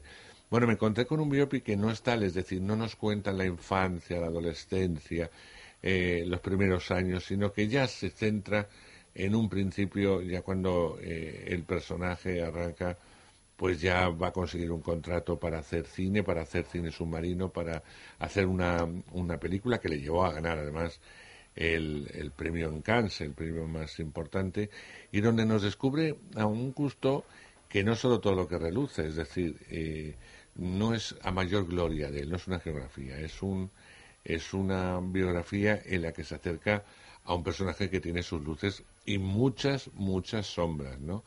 Eh, de momento plantea cómo este hombre empieza eh, lo que es un negocio. Él es un depredador.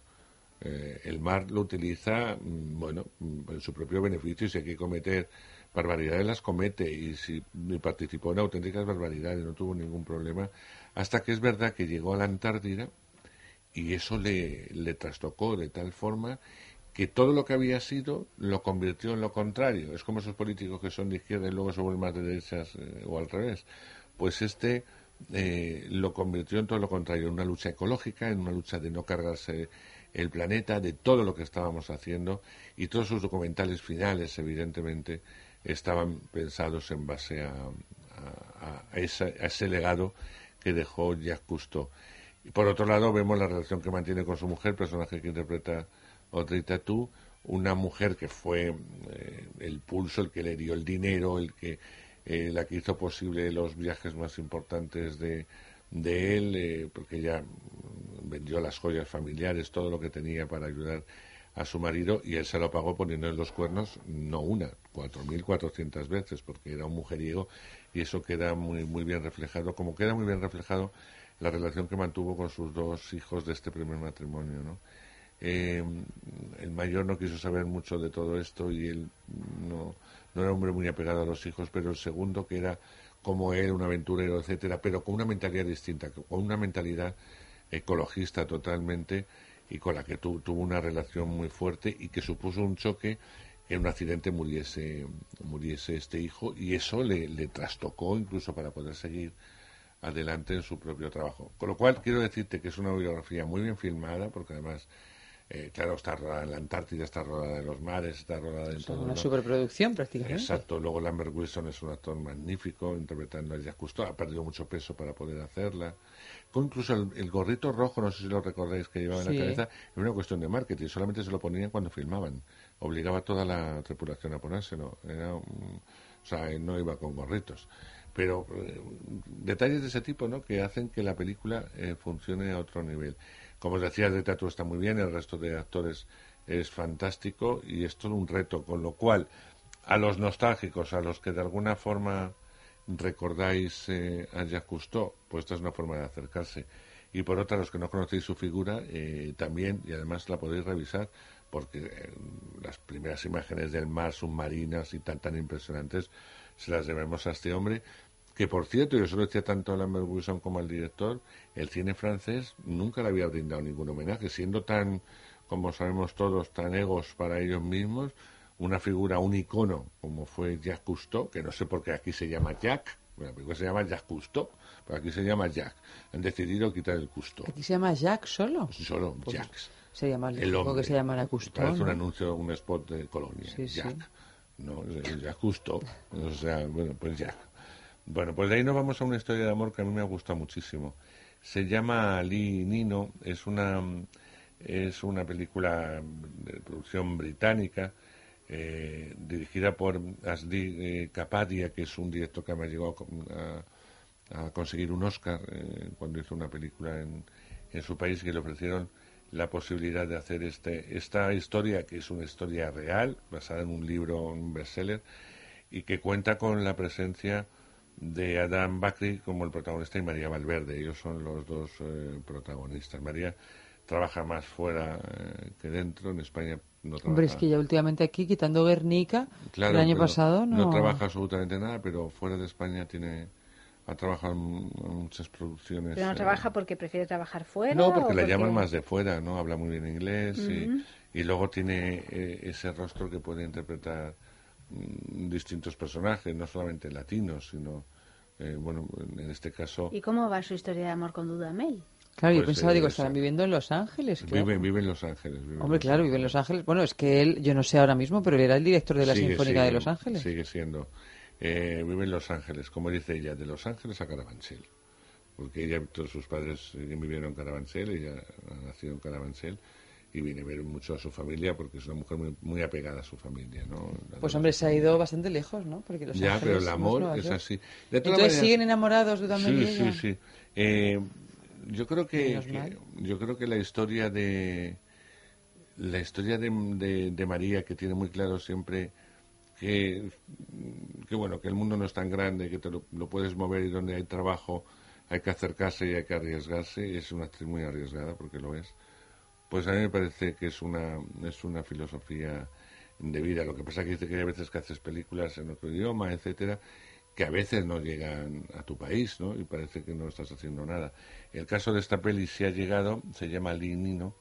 Y es ¿Cómo se historia- llama? Ali eh, An Nino, ¿no? Ajá. Eh, es la historia entre de amor entre estamos en Azerbaiyán estamos en el, el pasado siglo XX a principio y tal y es la historia de amor entre un musulmán que es eh, el personaje eh, que, interpreta Adam Macri, y el de una, eh, una mujer cristiana, ortodoxa, cristiana, ¿no? Algo que era pues, bastante improbable, bastante complicado, pero que él va a luchar en un principio hasta que la guerra del petróleo explota, eh, los rebeldes actúan de una forma, quieren quitar el petróleo, quieren todo, y entrar en un periodo de entreguerras, un periodo de guerra terrible el que les va a tocar vivir a estos dos eh, y a los que van a intentar eh, sobrevivir. La historia tiene un final que no pueden inventarse porque fue el final real, no solo el de la novela, sino el final de los personajes. A los que les gusten las historias de amor, pues esto es una historia de amor, pues les va a gustar mucho Ali y Nino. Ellos están brillantes todos, además actores eh, maravillosos, está Mandy Patinkin, por poner un ejemplo, hay muchísimas, muchos rostros muy, muy conocidos. Así que nos alegramos, hombre, la recomiendo que la veáis en versión original, sobre todo por el esfuerzo que hacen los actores por hablar mm, en el idioma en que están rodados, porque ya ¿En María qué ya- idioma están rodados? eh, en este caso en inglés. Ah, vale, vale, no, que estaba en Azerbaiyán, está- igual. No, no, está rodada toda en, en- en inglés. Pero eh, al igual que hacen ya otros actores eh, españoles que trabajan fuera, ya se niegan a doblarse, o sea, no se doblan en castellano. O sea, que si vais a verla en castellano, la vais a ver con otra voz distinta a la de, a la de María. Eh, Pero vamos, ya lo hace también, lo hace Penélope, lo hace Javier, no se doblan. Eh, Lo más raro siempre es, es, es, oír a Javier Bardem, ¿verdad? En otra, en otra, en Con una te- voz que no es la suya. Sí, sí. De todas maneras, fíjate que poca importancia ya le dan a la versión española como para ni siquiera venir a doblarse, ¿no? No, es que no, no, no. Es lo como- explicó muy bien, no voy a decir, no, se lo voy a decir porque lo hizo público eh, Antonio Banderas, ¿no? Antonio se empeñaba en doblar sus películas y tal, y entonces siempre tenía críticas que decía que... Y entonces lo, lo dijo muy claro. Yo eh, tengo que... Yo no soy un profesional del doblaje, y aquí hay muy buenos profesionales, que utilizan unos tonos, unos registros eh, a la hora de hablar que no son los que utilizamos los actores cuando estamos eh, interpretando. Entonces, como tú lo grabas en una banda aparte, es decir, lo grabas tú solo y te grabas tú ahí sin tener la comparación de las otras voces, pues luego, claro, la diferencia es atroz y siempre quedas como ridículo, porque es una técnica que aunque tú sepas encajar en tus labios y tal, no lo haces como hacen como lo hacen ellos. Entonces, para hacer el ridículo, que lo hagan otros, dijo él. Y entonces ya de- de- empezó a decir ya en el zorro que no, y ya se han sumado Penélope, todos, no se dobla ninguno. Bueno, yo creo que aquí hay o- otras, No, otras cuestiones, o sea que los actores generalmente no les gusta doblarse porque evidentemente es una... Claro, no tienes la naturalidad que, que tienes cuando interpretas en directo, Sí. ¿no? Y es una cuestión ya muy técnica y tal, pero bien es cierto que en España además hay unos directores de doblaje fantásticos que te van indicando cómo tienes que hacer, dónde tienes que ir, más lento, más rápido, poniéndole más énfasis o no. Yo creo que, no les importa nada, vamos, o sea que la, No, no, no que la versión española sí, pero quiero decir que otros tienen eh, por las mismas el prurito de doblarse en francés y saben en francés, o sea que que no, que no, que no viajan aquí para doblarse. No, lo pueden hacer No. en Estados Unidos, ¿eh? Sí, lo pueden bueno, pues hacer que- en cualquier país, o sea, no, no, no tienen ningún problema porque lo hacen banda aparte, no. No, no, no, no. Eh, que la diferencia es atroz, Ayanta. Eh, mm, eh, Javier lo ha intentado, Antonio lo ha intentado, Penélope no. Mm. Y tal, y es atroz. Eh, hubo un, había un, durante muchos años en España, eh, las películas se hacían con sonido directo, se, se doblaban. Pero claro, se doblaban a sí mismos eh, y, y bueno, eh, podían trabajar lo que habían hecho, aunque nunca queda igual, evidentemente. Incluso también lo podías arreglar. ¿eh? Pero anda que no hemos doblado podía todos eh, partes de, las pe- de películas que por alguna razón pues no ha salido bien el, El sonido, sonido. ¿no? O sea que los actores saben doblarse. Otra Sí, cosa es que no les forma- guste. Pero y- cuando tú hablas en inglés o hablas en otro idioma o en francés o lo que sea, el castellano tiene otra forma muy distinta. Tienes que adaptar todo eso. Entonces, tú te estás viendo en, en una secuencia en la que te recuerda cómo lo has hecho, en la que tienes que trabajar en otro idioma, aunque en este caso sea el tuyo, y en un registro que no están No, acostumbrados. no, pero si yo entiendo lo que tú Comparado- dices, digo que a mí me resulta completamente ridículo escuchar a. Javier Bardem o a Penélope, que además tienen unas voces muy peculiares, Particulares. eh, doblados por un doblador, francamente. O sea, mm, no. Bueno, Pero vaya. les da tan Porque igual. no es para incentivar la industria de la versión original en este país. No. No, digo, oye, si fuera por esa razón, me No, parece porque bastante ellos ética. mismos saben y son conscientes que en este país la gente Sí, que vamos a ver versión original somos cuatro una gatos. inmensa Por supuesto, minoría. pero porque también nunca ha habido una cultura No, no, realmente... ni la va a. Yo no sé si la va a haber o no, No, pero... ver, porque las nuevas generaciones y tal, fíjate que Bueno, fíjate solamente que- son capaces de leer subtítulos, solamente han sido capaces. Si son de 140 caracteres. No, aparte de eh, en series como Juego de Tronos, que por ser los primeros en verla, por ser los primeros, Hacen el esfuerzo. O sea, que hacen sí que el pueden. esfuerzo de Sí que pueden, claro que se Pero puede. hay unos otros que esperan porque en un día, con un día más tarde ya la serie la tienen doblada, con lo cual ven el episodio doblado. Es decir, eh, No, y en España todavía, porque en Italia simplemente no tienes la posibilidad de ver una película en versión original. original. No hay. ¿No No, hay hay. cines? No hay. O sea, en Roma hay un cine y medio, el de Nanni Moretti, que claro, es el cine de Nanni Moretti, es un enamorado del cine. Por lo tanto, un día a la semana tú puedes ver la película que está programando en versión original y punto pelota. Y es Roma. Bueno, si vives en Perugia, desde luego, olvídate. O sea, no, no hay versión original y además se quedan, claro, como no hay ninguna cultura al respecto y ellos están muy orgullosos de sus dobladores, eh, pues, eh, pues eh, se quedan muy alucinados cuando me dicen, no, vamos al cine. Digo, no, yo en Italia no voy al cine, pues no me apetece ver una película de Woody Allen doblada. Claro. No me apetece. Y me dicen, pero ¿cómo? Pero, pero se quedan realmente, porque están acostumbrados Claro, a claro, eso, sí. ¿no?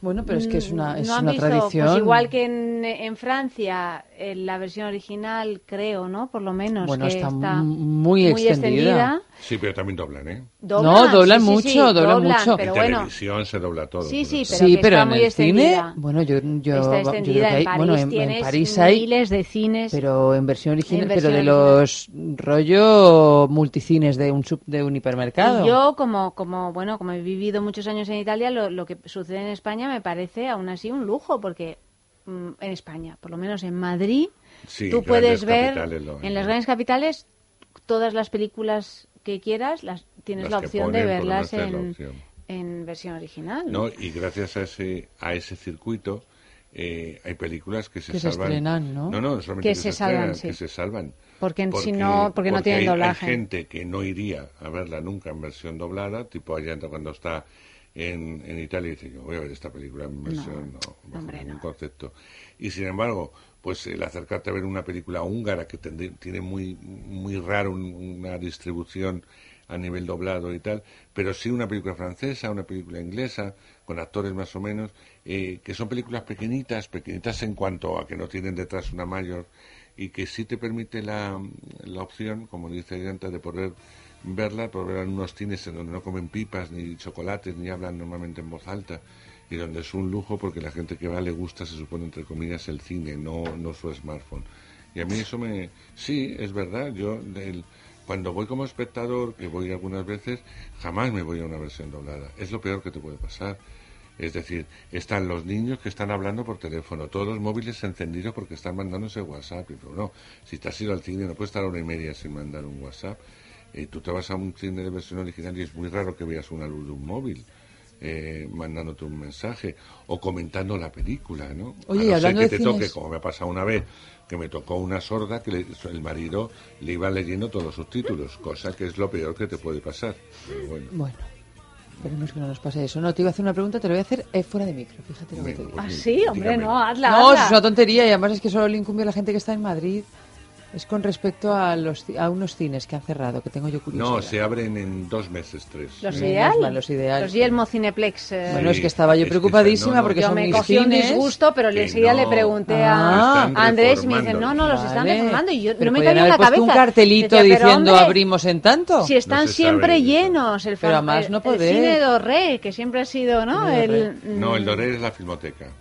No, Sí, el cine Doré es la filmoteca. no te vayas al Doré. Los ideal nunca No, han no, sido. ya sé cuáles son los Siempre ideales. ha sido Ah, ideal. pero yo pensaba que el Doré Los era- 20. eran los, los No, ideales no, y que el los habían ido Es cambiando. el antiguo cine Doré de Pues la nada, sede de la los tenemos los dos. Pero bueno, En el, el caso, cine activos. ideal, claro que está ahí en, No, en no pleno centro de Madrid. No, yo estaba con el corazón en vilo. Mandó una nota a todos que iban a hacer una reforma que duraría aproximadamente tres meses, y luego pueden ser cinco o Porque seis. mira que es un cine feo por dentro, como estos cines modernos. Claro, Pero Con lo bonito que era.